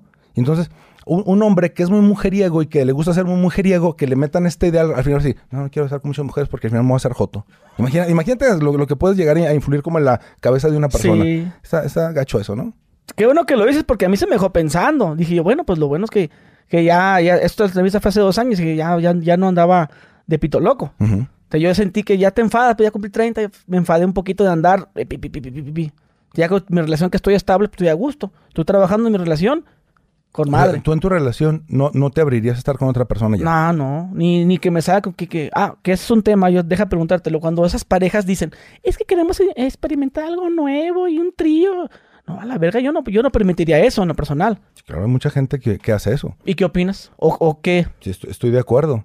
¿Sí? ¿Por qué? Porque si la persona lo, lo disfruta y lo quiere vivir y no se está perjudicando a nadie y no es una violación, no te están obligando, hazlo. ¿Por, qué- por qué te detendrías de ¿Qué, hacerlo? qué- qué es, más, es más común? Que la mujer diga, oye, traemos otro vato para que entre los dos me maten o traemos otra chava para que tú nos cojas a las dos. Socialmente, el hombre es más. Internamente y psicológicamente, yo creo que la mujer pediría más. Sí, Pe- pero- tiene como un silencio pero- cultural donde no lo puede decir. Ok, ok, eh, a tu experiencia, A la mujer tiene como de repente como una fantasía de ver a, a su hombre besando a otro. Que también, ¿A otro hombre? Sí, claro. Y que también se la meta a otro. Y que entre, el- entre los dos, a uno le esté haciendo sexo oral, otro esté como penetrando. Y luego de repente como que el vato penetre al otro vato.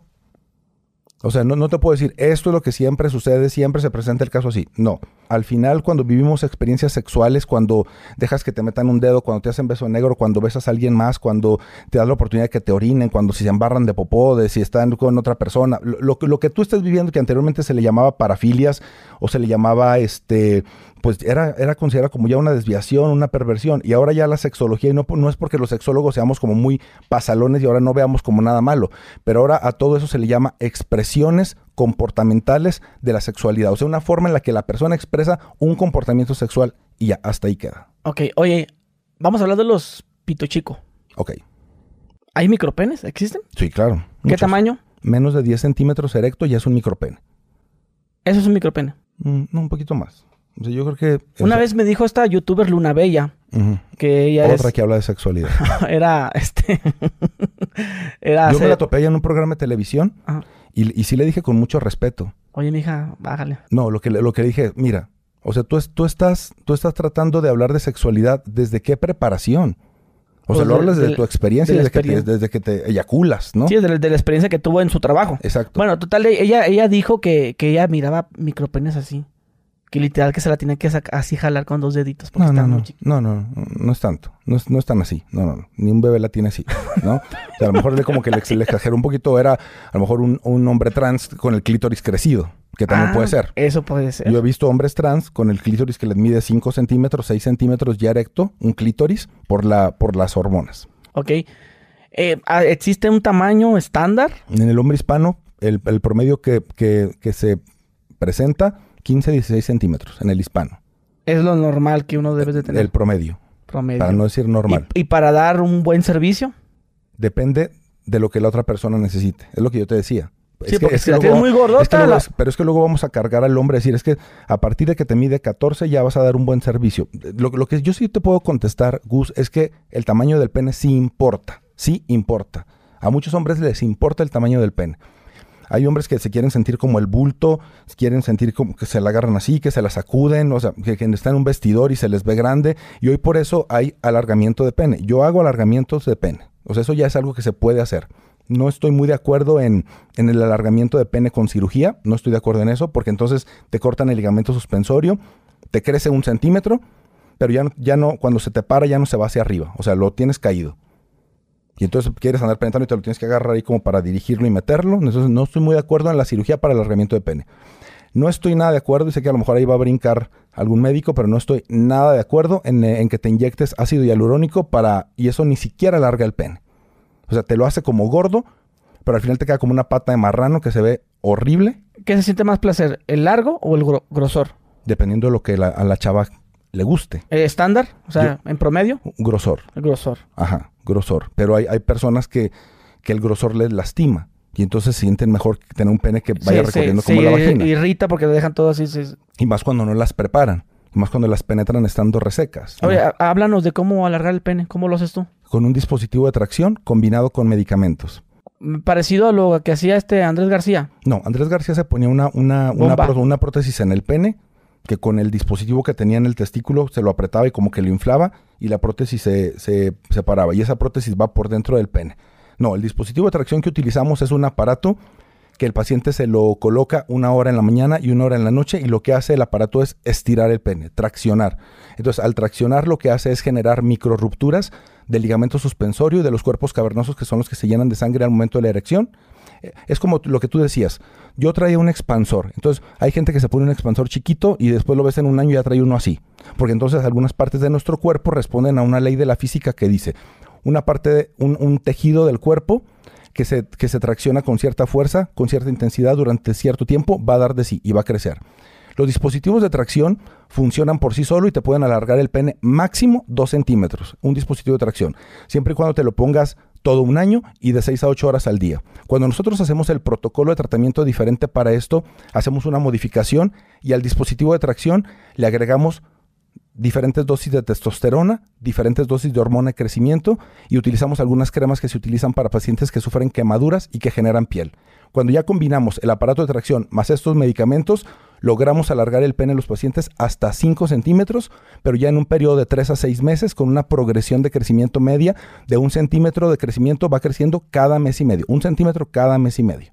Y entonces el tratamiento ya dura solo 3 a 6 meses y el paciente solo tiene que utilizar el tratamiento una hora en la mañana y una hora en la noche, ya no las 6 a 8 horas al día que se proponía. ¿Por cuánto tiempo el tra- Eh, ¿Cómo? O sea, ¿por cuánto tiempo? O sea, ya, ya que se alargó, o sea, te tienes que todavía seguir poniéndole... No, ya es un crecimiento que queda permanente. Ah, ok, permanente. Sí, claro. Sí, claro. Hay, hay- hay Y ya no se vuelve a regresar, no, épale. no, porque, porque generamos tejido. Con los medicamentos generamos tejido.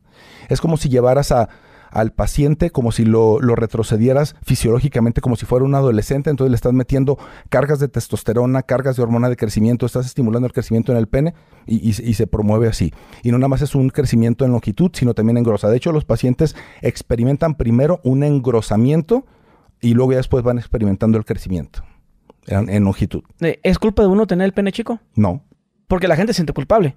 O sea, eh, no es tu culpa que nacieras con el pene chico, pero es tu culpa que tengas 34 y lo tengas chico. Pero ahorita que mencionabas lo de regresarlo, de, de adolescente no existe algún Ah, claro. algo que puedas desde chabaco Buen, buen hacerlo. Punto, buen punto. Hoy atendemos a niños en el consultorio donde las mamás los identifican que tienen un micropene y los empezamos a intervenir con medicamento desde los 9 años, desde los 10 años, 12 años. Y Entonces, porque de esta manera, pues evidentemente el crecimiento va a ser como un poco más fisiológico. Sí, claro. Eso Más naturalito. Sí, Para que se cargue un buen pistolón. sí, sí, claro. ¿De, cuán- ¿De qué tamaño? No sé, 20, Centímetros. claro. Hola, se ¿Por lo va a agradecer. Gracias, mamá, le voy a decir. Claro. ¿Qué mejor regalo le puedes dar a tu hijo que un pene grande? ¿Por qué no? ¿Te abre puertas? Muchas. Y vaginas, y ano, y boca. Te da una reputación de este güey tiene un pitonón. Pues te da seguridad. Uno te da un ego, hace- ¿no? Te da seguridad, mejora tu autoestima, mejora tu autoimagen, la percepción que tú tienes de, de ti. Y es un tratamiento que no es, no es costoso. ¿Podemos hablar un poco sobre las posiciones sexuales? ¿Sí? ¿Qué quieres hablar? No sé. O sea, o sea, ¿es malo hacerlo en una sola posición? Si eso te funciona, no. O sea, Si a ti te da placer nomás pin, pin, pin, pin, pin. claro. No existe Mira, que hay que experimentar ahora Es, del es- lado. es- es que lo que pasa que es lo que nos ha, nos ha vendido la mercadotecnia. Que, ¿no? O que sea, los entonces- libros del Kama Sutra y la chingada. y volteate, entonces ya tienes a la chava empinada, abierta con una pata arriba, eh, co- como con la cabeza A mí se me hace, la verdad, la verdad, se me hace muy ridículo a mí. Hay unas poses muy ridículas. Claro, porque la persona no lo está disfrutando, pero a veces los, los güeyes quieren andar moviendo a la gente para todos lados, abriéndola, no sé cómo. Pregúntale qué le gusta a ella y ya. Si ella está totalmente satisfecha que se le esté metiendo media hora en la misma posición, ella está disfrutando. Inclusive también que ah, sea como a un ritmo como tú, tú, tú, tú. Y a ella le gusta así, o a uno también, con madre. Sí, claro. No es de que tas, tas, tas, y que inalgadas y que te jalo el pelo. Yo siento que es ya. Yo siento que hay- eso hay- no aplica hay- para todas las. hay- exacto, no aplica para todas, pero hay mujeres la- o hombres a los que les gusta que les hagan eso, ¿no? O sea, que sean sí, sí, claro, que, que pégame las nalgas y la chingada. Claro, pero hay, pero hay otras que les, que les molesta, ¿no? Entonces hay gente como que se empieza a excitar y, sí, perra, verga. Y la chava así como que, ¿no? Entonces, Sí, muy ridículo. pues sí, para, para ellas, ¿no? Hay algo, habrá algunas que les excite, pero otras no. Entonces, en el tema de las posiciones sexuales, creo que eh, ¿Te, hazlo como te gusta. te, te ha pasado alguna situación tan ridícula que digas tú, oye, güey, no mames, vieja? Que estás con una, una persona en algún tiempo y que te haga algo ridículo de que. No, yo sí digo, a mí eso no me gusta. No, no me hagas eso. A ver, dinos algo que te haya hecho esta persona. Mm, estar como, como mordiéndome la espalda. O sea, así como... No, o sea, me da cosquillas. O sea, hay, hay gente que como que dicen, bueno, la espalda le paso la lengua y le empiezo, a- le empiezo a morder y que no sé qué. Yo, yo, espérate, pues, yo me andaba de la pipí, me estoy meando de la risa. No, no me gusta, o sea... eh, yo te puedo decir aquí algo, lo voy a confesar en tu podcast. A ver. Yo puedo disfrutar sexualmente así hasta el cielo, eh, más allá de la penetración o de sexo oral, que me chupen un pezón. Si me hacen eso y se están ahí, Ya ganó. sí, claro, y, le- y- y encontró el punto clave donde me va a amarrar y, y hago lo que quiera. O sea, ahí, Pero como ahí está la entre, clave. entre mordida o también nomás No, por- no, mordida no. Na- nada que me duela. Fíjate, ahorita algo hablando de cosas ridículas. A ver, ¿cuál es, cuál es lo tuyo? Yo al- es- es algo muy, muy pendejo. Que estaba yo con la morra y estábamos, eh, estábamos en la fiesta. No, que pues vamos a un, lugar, a otro lugar, Simón. Fuimos al carro. Digo, vamos a besarnos aquí, lo hacemos aquí. Ah, está con madre. Y ya empezamos a besar. Y me dice la morra, me empieza a besar aquí. ¿Te gusto? Yo le dije, sí. Y la morra me hace, sí. Bueno. Ah, ah, empieza a hacerla así. Ah, pues, así, pero yo no le estaba tocando nada. O sea, yo no le estaba agarrando abajo, ni en las piernas, nomás estamos puro beso. y Porque pues la distancia de- de- del carro, pues no te, te estorba donde va la mano, ¿no? Y empezó, empezó a hacer eso. Ah, sígueme, tó- tócame. Ah, empezó, no, pero, pero acércate. Pero ella quería hacerme eh, eh, esos en el oído. Y ella pensó que a mí me estaba gustando. Bueno, y después me dijo, bueno, pues ya sabes lo que puedes tener, Lassie. Y a mí se me quitaron las ganas. No, sabes que ella mejor yo no, no me gustó. Le dije, ¿sabes qué? Bájate. No, no, no, no, bájate, no, no, no. Así. Pero yo antes era mi mamón, pues. No, no, no, lárgate, no, no me gusta ese, ese muy payaso. Si no soy un pinche payaso, le dije. Y ya se bajó el carro, ya se me regresó la vista. ¿Qué sí, rollo? muy directo, ya sea muy directo. A ver, pero no nos dijiste la respuesta. Eso, ¿Cuál es tu punto clave? mi punto clave. Ay, caray. Yo ya dije el mío. Pues Te toca.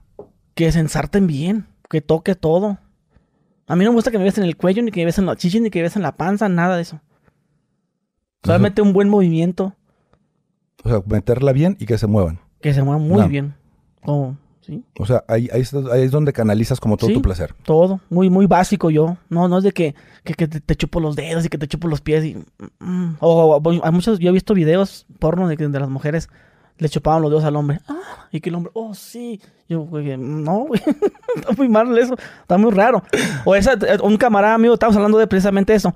Mi camarada me dice, ¿verdad que sí? La neta, mi novia, güey, me la está chupando y le empieza a chuparme los huevos. Quítate, güey, no mames, ¿por qué los huevos? O sea, la, chiste la cabeza, al pito. Que le andan buscando los huevos y no se siente nada. y Como, Bueno. ah, ¿te gusta? No, no siento nada. Claro, él no siente nada. Habrá. I- inclusive también, yo te diré, cuando estaba más, tenía como unos 18 años, yo andaba con una morra de 20 y, y yo escuchaba, no, que a la mujer, bueno, esa, esa típica escuela que tiene uno de que no, que a la mujer, tú cuando tú, tú la tienes que agarrar y, y luego, luego, luego tar- estarla tocando y no dejar que piense. ¿Qué pasaba? De que tú, le, tú primero le vas tocando abajo y, le bajas el calzón y nunca le dejes tocar para que no se arrepienta. O sea, esa- esos métodos de calentar para que, para que la mujer se, se, se, se apendeje. Y yo estaba, yo con una chava empecé a usar esas técnicas donde le- que, que bésale el cuello y que nunca le dejes de besar la boca. Y la morra, me estoy aburriendo, ¿por qué ya no me la metes y ya? y luego también yo le estaba besando la. Y yo, ¿te gusta? Y todavía yo, para que me inflara el ego, ¿no? No siento nada. o sea, me de- ahí con pared y digo, ah, cabrón. Las y- muchas morras están y necesitan- estaría, estaría mal que si estás con una persona la primera vez le digas que te gusta. Estar- ¿Estaría mal Sí. que hicieras eso? ¿Tú Pues, qué piensas? Pues yo no, no, no es algo que yo hice o haría. En lo personal, yo siento que eso se das cuenta en el momento, ¿no? O todo fuera como la comunicación, como dice, hablando se entiende la gente. Pero a lo que voy, volviendo al tema, lo que te digo, pues ya es donde me di cuenta que, que pues no todas las moras existen que les toques ahí abajo. O, o- o que le estés haciendo, eh, besando el cuello. O sea, cada Claro. quien tiene su, en este caso tú, pues el pezón, ¿no? El mapa erótico. No a todos les gusta. Inclusive hay muchas mujeres que de adolescentes no, no- no sienten placer. Lo sienten ya de más grande, ¿no? Como desde los 18. Algunas me dijeron Algun- eso. Algunas, pero ya hoy está, hoy está identificado que hasta fetos tienen orgasmos. A la verga. Sí, claro. Y eso se identifica por las contracciones de los músculos pélvicos a un intervalo de 0.08 segundos, que eso ya se puede medir intrauterino. Bueno, vamos a esta pregunta. ¿A qué edad es recomendable empezar a tener relaciones sexuales? Mm, yo diría que a los 20. ¿Una, una chava debe- debe- debería estar virgen hasta los 20? Por la parte eh, de madurez psicológica, de que ya sepas a lo que vas, de todo el cuidado en muchos aspectos, yo creo que sería como una, una edad ideal. No, no, a, no a fuerza ni, ni lo obligatorio, pero lo ideal. Yo, yo no soy de la idea de que, de que la gente experimente cosas en, en etapas en las que no tiene como ningún caso. Yo no soy de la idea que... ¿Tú tienes hijos? Sí. ¿De qué edad tienen tus hijos? Una niña de 10 años. No, tan chiquita. O sea, yo no soy, yo no soy de la idea de que si tu niña te dice a los 13, eh, quiero tener novio, ¿para qué? ¿Cuál sería el objetivo que una niña de 13 años tenga novio? Porque hay mujeres que no pueden tener orgasmos. Porque puede ser una situación hormonal, una situación psicológica, un evento traumático, alguna situación como este física. eh, no sé, la vagina la tiene muy, muy estrecha. Hay gente que no tiene vagina, por ejemplo, que es un síndrome genético. Eh, hay otras personas que tienen neuropatías donde no, no hay como una buena conexión neurológica y el estímulo no llega. Hay otras a las que no se les ex- excita bien, es una mala técnica de, de la persona que está con ellas. Hay otras que tienen como una carga religiosa fuerte. La mujer es complicadísima en la sexualidad. Complicadísima. Para que una mujer pueda disfrutar al 100%, tiene que tener acomodados muchos factores alrededor de ella y tenerlos súper estables. El hombre ve unos calzones en el tendedor de la vecina, ve un escote, la minifalda y está con el pito parado para tener una relación sexual. La mujer, no. La mujer es complicada en ese O sea, es- por naturaleza el hombre es así. Sí, claro. ¿Hay algún manual básico, por así decirlo, para excitar a un hombre o a una mujer? ¿Algún tip? Supongo que te lo pregunto. Oye, ¿cómo le hago para calentarla? Ok.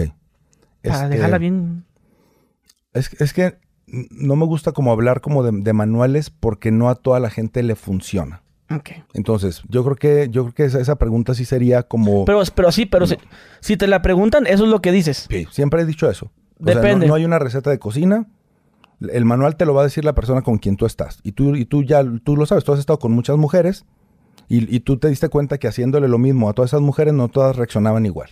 Ajá. Entonces no puedes, no, no, tú no le puedes pasar a él tu manual de haz esto, compa, y te va a ir muy bien. Como lo que te dice desde que desde la rodilla y luego la Exacto. mano y luego luego le besas la cara. Claro. O sea, al- O, o- o, al por ejemplo, ¿qué, qué le habrán dicho a esa vieja a la que me hizo eso en el carro? Que hizo, ah, Pues Supongo que, que- su mamá o su tía, mira, güey, hazle así para que él diga, ah, así va a gritar cuando estamos cogiendo. Claro, o, a lo- o a lo mejor a ella le tocó que estuvo con alguien más y hizo eso y el, el vato se prendió. Y por eso lo quiso reproducir contigo. Puede ser. ¿Existe la mujer multiorgásmica? Sí, solo el 37% de las mujeres pueden ser multiorgásmicas. Nada más. ¿Qué es eso? Así ya detalle. Eh, el multiorgasmo es, es que puedes estar teniendo esa... Es es que el orgasmo se define como una sensación subjetiva de placer y cada quien lo experimenta de forma distinta. Si tú le preguntas a 10 mujeres qué es un orgasmo, te van a decir, "Mm, pues es cuando siento un calorcito aquí, es cuando se me pone la piel chinita, es cuando siento como un calambrito, como que me estoy subiendo, no sé cómo, como la muerte chiquita, como cuando estiro un pie. O sea, cada quien te va a responder de forma distinta. Entonces, obviamente es fisiológicamente es lo que yo te decía ahorita. Un orgasmo son esas contracciones de los músculos pélvicos o pubocoxigios a un intervalo de 0.08 segundos. Cuando tú ves que están esas contracciones ahí, eso es un orgasmo. ¿Qué, ¿Qué es, la, qué es la persona?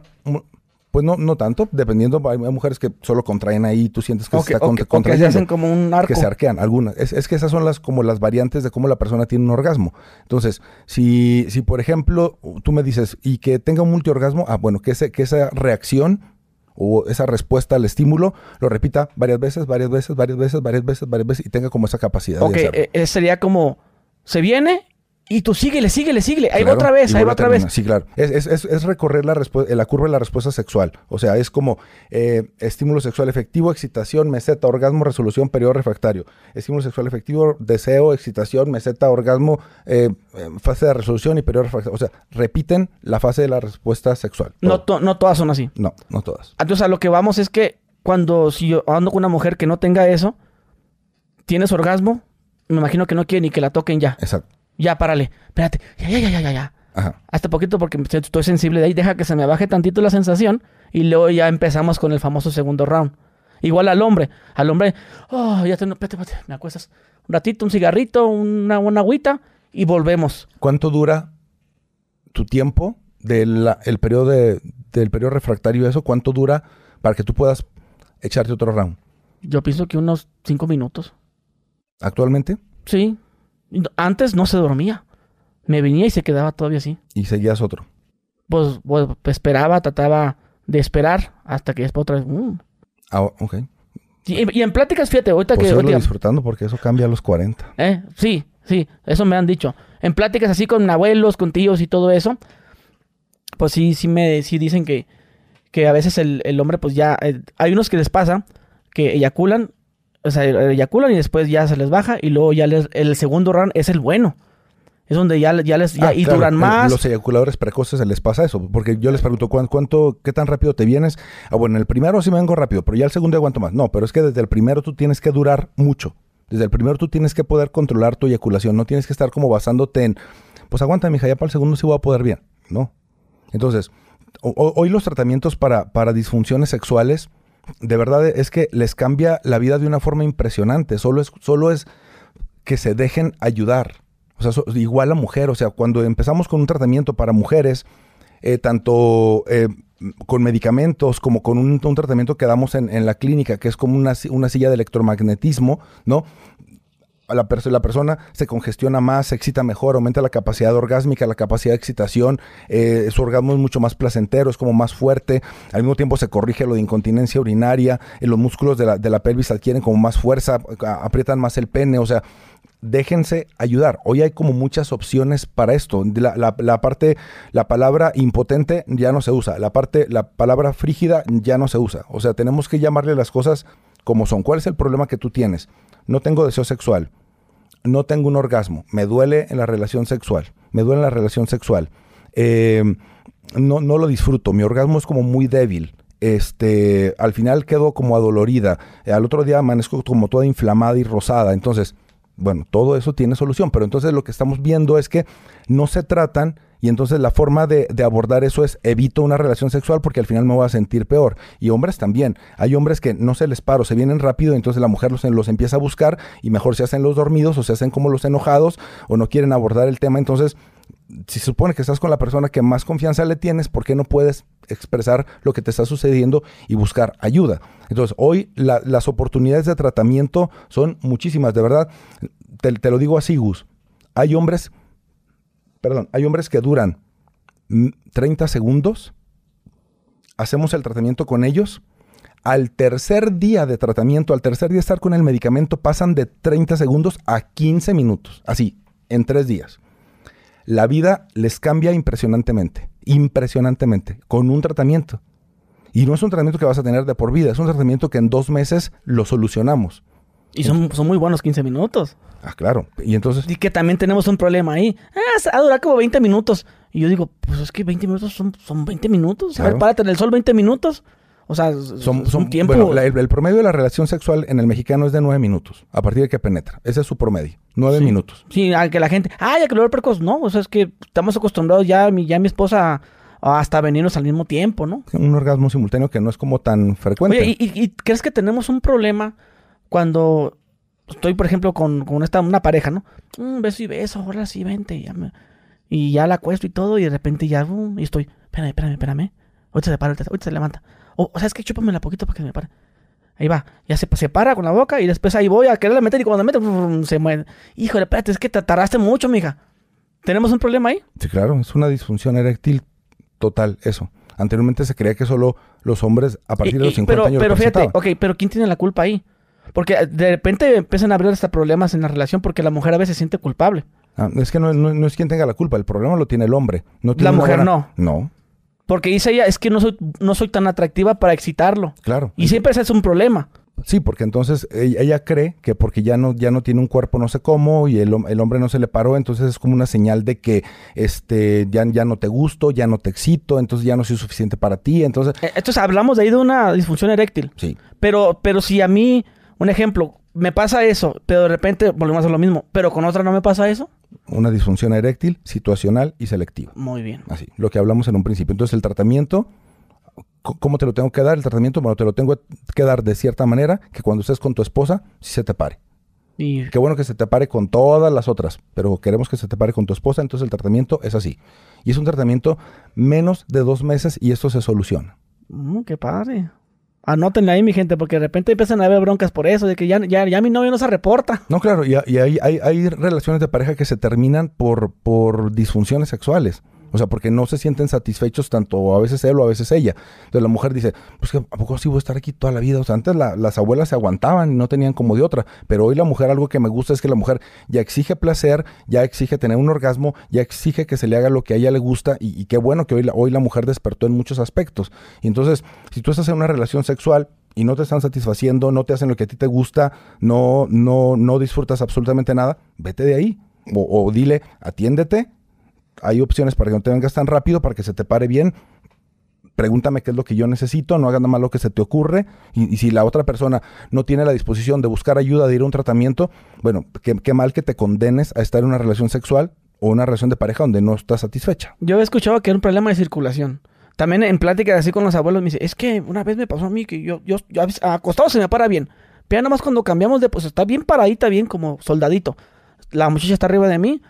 Después cambiamos y ya nomás cuando me volteo siento como que la sangre está en otra posición y pum, se baja. Mm, no, Nada no- más en esa posición. Claro. Senta así. La, la de perrito, es, ahí, ahí se baja. Yo arriba, ella arriba de mí está bien, o yo arriba de ella, pero el perrito, ahí siento que, que ahí quedamos mal el asunto. Bueno, no, no es tanto como un problema de circulación porque al final la, la circulación al pene está Eso ahí. está O sea, pierdes excitación o pierdes como el, el contacto ahí y obviamente el estímulo nervioso se, se, se pierde y no, y no llega como el estímulo para, para que el reflejo de la erección se presente. Pero no, o sea, obviamente sí hay gente que tiene problemas de circulación, gente que es diabética, que es hipertensa, eh, que tiene como ese tipo de situaciones. Y mucha, mucha gente que ha tenido, por ejemplo, infartos o problemas del corazón, ya no quiere utilizar medicamentos porque les da miedo que se vayan a morir ahí a medio acto o, o si se vuelven eh, adictos o si se cree, se hacen dependientes de un medicamento. Bueno, todo eso es un mito. Si tomas un medicamento para vida sexual, no te vas a infartar, no te vas a morir. Si eres hipertenso, lo puedes, lo puedes tomar. No, no te va a crear una dependencia, no vas a estar atado a un medicamento toda la vida. ¿Tener relaciones sexuales con protección? ¿Sí o no? Dependiendo, ¿para qué? Pues con tu esposa. Me imagino está bien sin protección, ¿no? O a veces con protección, si, si, si Pero ella- si eh, también tenemos un problema de que a mí no me gusta sin condón, otros, Bueno, es que lo que pasa es que... otros, hay gente que dice, a mí mira. me gusta con condón. Sí, claro. Hay, claro, hay, hay- hay algunas mujeres que dicen, es que si me penetras sin condón, como no te lavas el pene, y como no te no orinas así como tienes que orinar y siempre traes hongos y bacterias en el prepucio, tengo relaciones sexuales contigo y al otro día ya amanecí yo incómoda, ya tengo comezón y me está saliendo un flujito blanco, pero cuando te pones el condón eso no me pasa.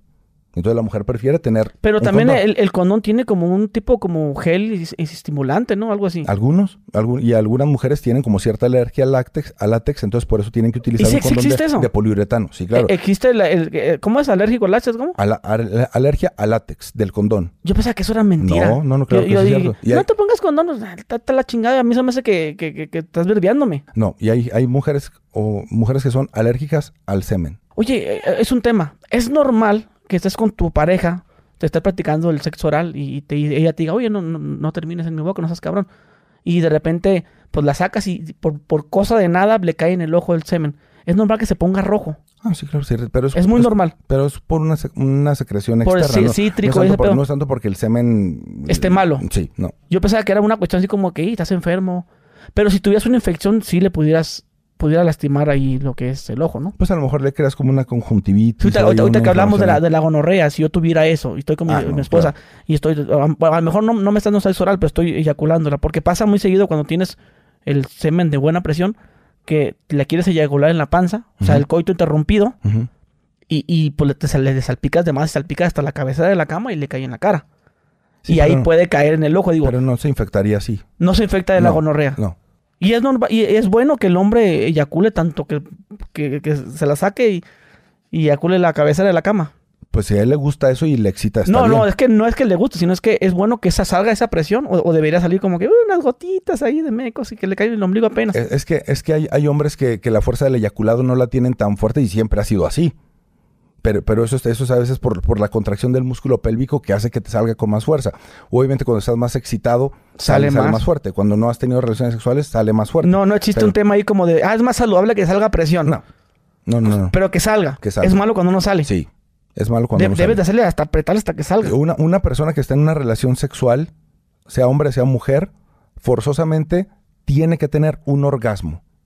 Hay, hay- mujeres que dicen, pues es que me está penetrando, yo no siento nada, este, pero, pero bueno, eh, como que sí, como que ya me estaba como medio excitando, me sentía como congestio- congestionada, sí lubriqué y apenas iba a llegar al orgasmo y, y entonces él terminó antes.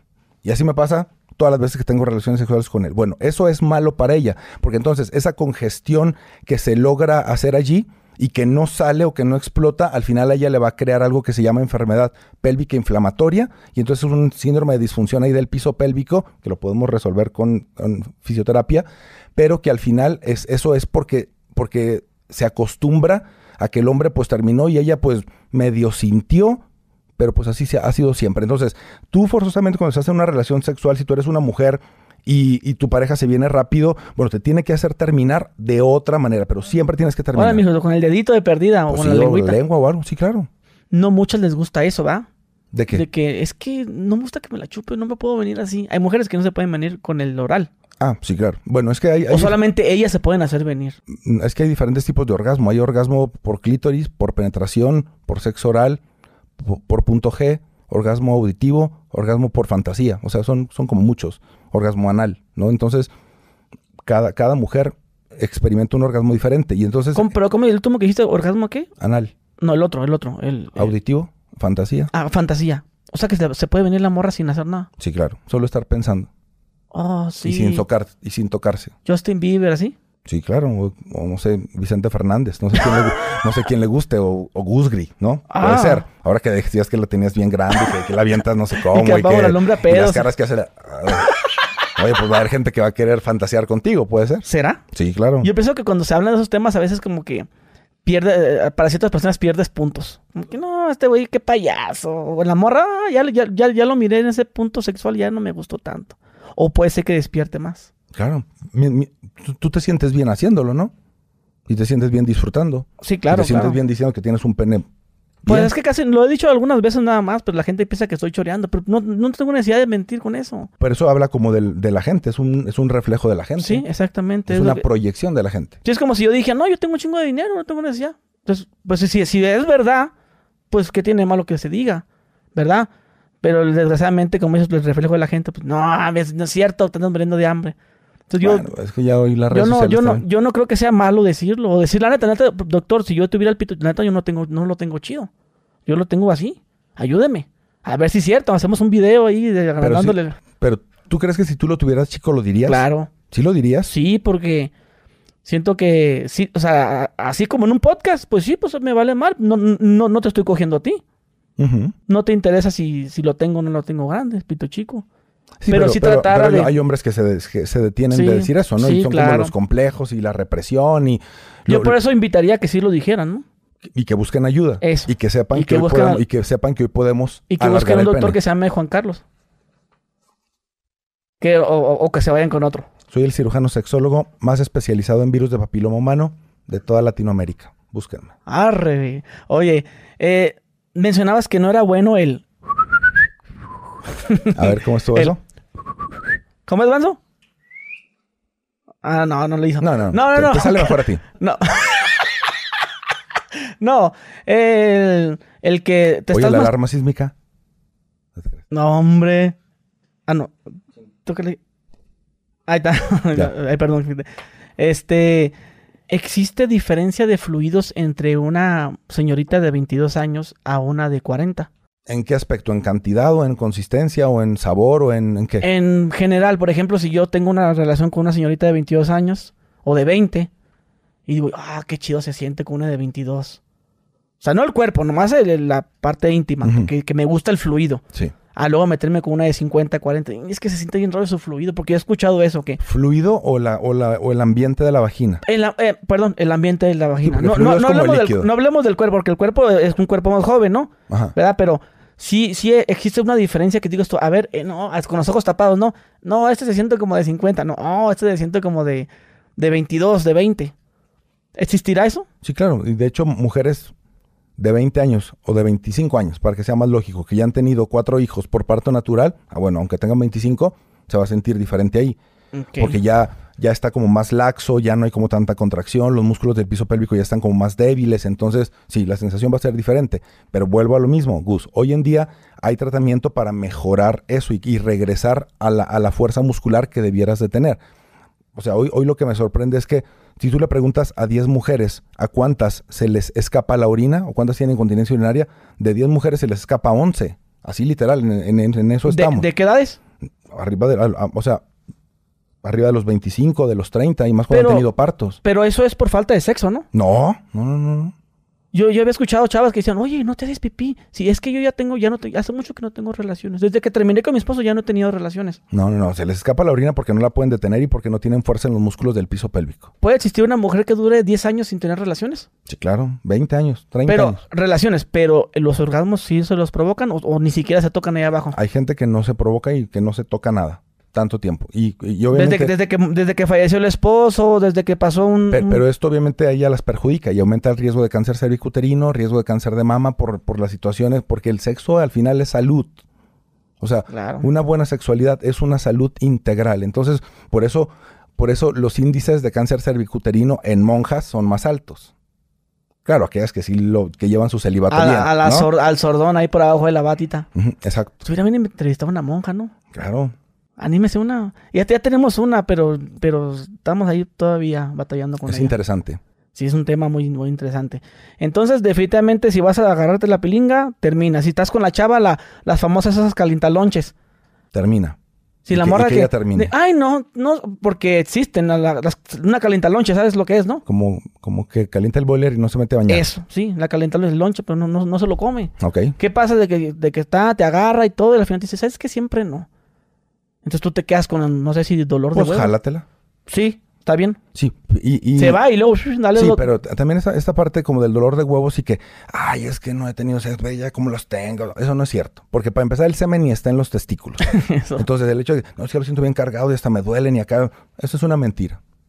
El semen no está ahí. Y también es una mentira que, que a las personas les cambia la cantidad de semen cuando se hacen la vasectomía. Porque lo único que estamos quitando cuando hacemos una vasectomía es el 3% de, o sea, eh, todo esto es el semen que tú avientas, entonces cuando te hacemos la vasectomía, solo te quitamos esto. O sea, todo esto vas a seguir aventando. Solo te quitamos el 3%. Háblenos un poco sobre los fetiches. Em, ya no se le llama fetiches. Mm, bueno, ¿Qué, al- qué es un fetiche? O sea, como que la gente, la gente se le, le decía fetiche como al, no sé, como que me excité con la pantaleta de este, de mi esposa, ¿no? Eso ya es un fetichismo. O sea, el fetiche es como un objeto que te crea placer sexual, sea lo que sea. O sea, es- eso es un, eso es un fetiche. Pero cuando tú le dices a una persona, ¿cuál fetichismo tienes tú? No, eso, eso es incorrecto preguntarlo. Tengo el fetiche de besar pies. No. No. Así no o, se sea- dice. o sea, no, hay, obviamente hay una palabra para, para, para nombrar cómo se le llama. Eh, ahora, acuérdate que ya a todo eso ya se le llama expresiones comportamentales de la sexualidad. Por ¿Para ejemplo, qué? Para no sen- sentir culpable a la gente. Sí, claro. Incluso a nosotros como sexólogos ya, ya no nos recomiendan tanto decirle al paciente paciente. Porque entonces desde que tú vas conmigo y te digo paciente, ya te hice sentir enfermo de una situación que tú me estás presentando. Entonces ahora se supone que tenemos que decirle cliente o consultante a la persona que nos, que- a la persona que, que nos visita, ¿no? Entonces, eh, eh, no, no, es, no, es tan- no es decir, no puedes preguntar, eh, ¿tus fetiches? No, o sea, fet- fetiche es como esta, esta botella, si me la pongo aquí y me meto el pico en la cola, eso, o sea, sí, eso es- pero esto es como, eh, e- este, este objeto me da placer a mí, eso sería como un, un fetichismo. Pero cuando tú quieres preguntarle a alguien qué cosas raras hace en el sexo, eso sería como qué expresiones comportamentales tienes tú. Así lo, así lo manejaríamos. Hoy en día está muy de moda esa, esa onda de los pies. De comprar fotos de pies. A eso se le llama parcialismo, ¿no? O sea, ¿Y ese de, de dónde vendrá eso? de que hay personas que les excita eso. A mí- a- yo pudiera vender fotos de mi pezón, ¿no? O pudiera, como, hay, hay gente que tenemos como este parcialismo aquí, ¿no? Entonces, parcialismo es como, esto a mí me excita. A mí fíjate que eh, me han pedido fotos de mis manos, algunas chavas. Porque como, ah, es que las tienes tatuadas y tienes unas manos muy grandes. Que porque se alcanza a ver. Mándame foto de tus manos. Estaba chingando, le mando. Hay gente que vende fotos de sus pies, ¿no? Sí. O, o- o- Y, ganan bien chido, o ¿eh? vende pedos, ¿no? También. En frascos, va. Sí. Pero ¿cómo le harán para echarlos? Pues tú a lo mejor, no sé, como que te lo enfoca, te lo apuntas aquí, te lo echas y luego lo cierras, ¿no? Pero tendría que haber otra persona ayu- ayudándote, ¿no? pues puede ser. tendría que haber otra persona. Pero como el gas tiende a subir, ya lo dijo mi compa Chiroman, el gas sube. O sea, tendrías que ponerte eh, nalgas para arriba. Puede ser. Y ponerte el tambo así, eh, como de Gerber. Echas la flatulencia Ajá. y luego después lo sacas y le tapas rápido. Y confiar de que esté ahí. ¿Sí, no? Bueno, pues sí. Y hay gente que le gusta eso y que, que bueno, y se ha hecho millonaria así, ¿no? ¿Qué, qué te han contado a ti que les gusta? Ah, hay mucha gente que le gusta como los olores fuertes. Yo creo que es una de las cosas que, que comparten más de las axilas. Eh, hay gente que les gusta mucho el cabello largo, hay gente que le gusta mucho que la persona tenga vello púbico, hay gente que le gusta mucho que tenga prepucio, otras que no tengan prepucio, eh, hay gente que le gusta que tenga pelos en el ano, otras que... Es que... pff, Y hablamos de un fetiche sobre tener relaciones sexuales en público. Sí, es- ¿Eso- eso es ese fetiche? no, ese es un, no, esa es una expresión comportamental de la sexualidad que se llama exhibicionismo.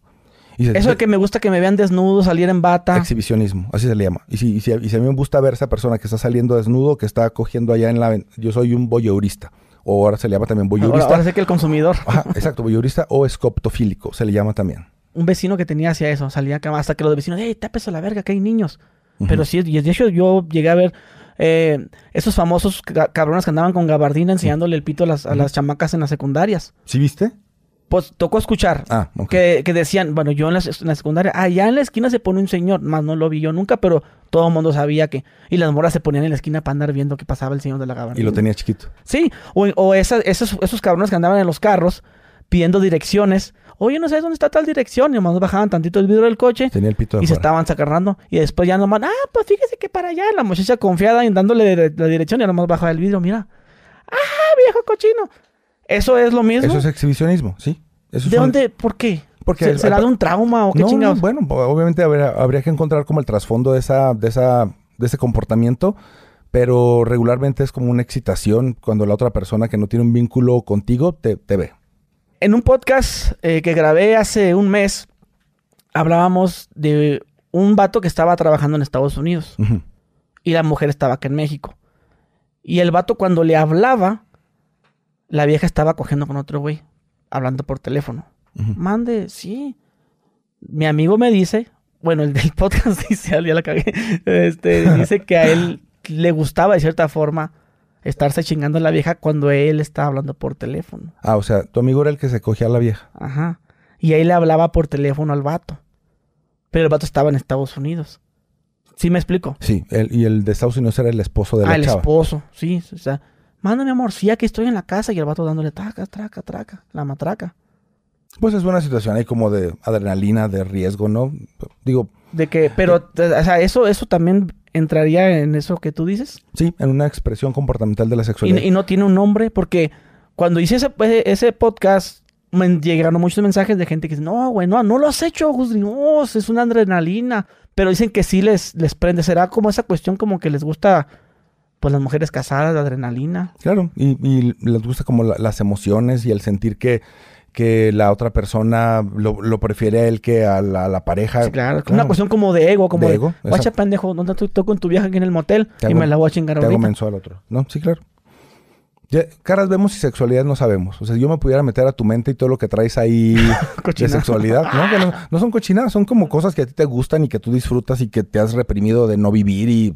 Pero bueno, yo espero que en algún momento, y ese sería el mensaje para la gente que está aquí, ¿no? O sea, atrévete a vivir lo que necesitas vivir y no te estés como reprimiendo en cuestiones sexuales mientras no estés como eh, perjudicando a otras personas. Pero yo creo que el mensaje tiene que ser que la sexualidad la tenemos que vivir a plenitud si, si tú estás bien sexualmente con una relación, en un matrimonio, nunca te fijas en alguien más, siempre usas una posición sexual, esa te, satis- te satis- te satisface a ti. Eh, si duras dos minutos, tu pareja está contenta, tú también te sientes satisfecho, chido. No hay un problema. Muy bien. Me gustaría hacerle la última pregunta, ya para finalizar esta plática, que le agradecemos que nos haya enseñado tanto, doctor. Digo de usted. De tú, o sea, ¿qué estás viendo que tengo el trauma de los 43, que ya estoy entrando ya, problemas de disfunción eréctil. Bueno, igual finalizamos con esta pregunta, pero si usted al final le hace falta añadir algo, esto irá bueno que nos lo diga, ¿no? Si no se nos olvida. Sobre, ¿cómo se le dice a esta onda? Creo que lo platicamos al- antes de empezar la entrevista de los golpes. Mm. Y que di que eres una perra. ¿Quién, quién manda? Tú eres una pen... eh. Bueno, son, son como situaciones de sadomasoquismo, ¿no? Donde El, hay- el decir, eh, eres una perra y te estoy pagando, culera. Claro, eso es como un, un- en el sadomasoquismo hay como ciertos roles como de sumisión y de dominancia. Entonces, si yo siento que te domino y que pegándote y diciéndote perra y, y- y que yo te pago y lo que sea, e- eso aumenta como mi ego y me hace sentir a mí más excitado y el sentir que estoy en una posición superior a la tuya y que tú estás como en una sumisión y obedeces lo que yo hago y eso me da placer, está bien. Y creo que es un rol que se puede jugar ahí en la... ¿Y te ha la- tocado al revés? que Que, hay que- al sí, hombre claro. le gusta. Dime que soy tu pendejo. Sí, dime, claro, dime, mira cómo, mira, cómo No, me y, la, y, la, y la chava lo, lo escupen y, Y le, les pegan y lo cachetean y dicen, ¿ves? ¿ves les cómo? agarran los huevos y se los aprietan y, le- sí, y Una, los ahorcan. una chava contó que, que al esposo le decía, dime, ves, te tengo como pendejo, te tengo como, como güey aquí. No, sí, sí, es que por ti hago los te amo. Y, y la- o sea, así Claro, como diciéndole que soy tu pendejo. él, y- él se excitaba como en la parte de, de sumisión. De sumisión. ser sumiso. De- Y ella era como su ama, ¿no? Como Ok. ¿Crees que sea recomendable que las parejas jueguen jueguen roles. un juego, ¿cómo te diré? Vamos a jugar a que yo soy el plomero y que llego y que como que tú no quieres y luego te convenzo. Si eso les excita a la pareja, sí. Y yo creo que mantener un ritmo sexual y una vida sexual con alguien con quien te, que te estás acostando con esa persona durante 5 años, durante 10 años, durante 15 años, tienes que meterle algo diferente para que eso pueda seguir vivo. Yo pienso que todas las parejas juegan.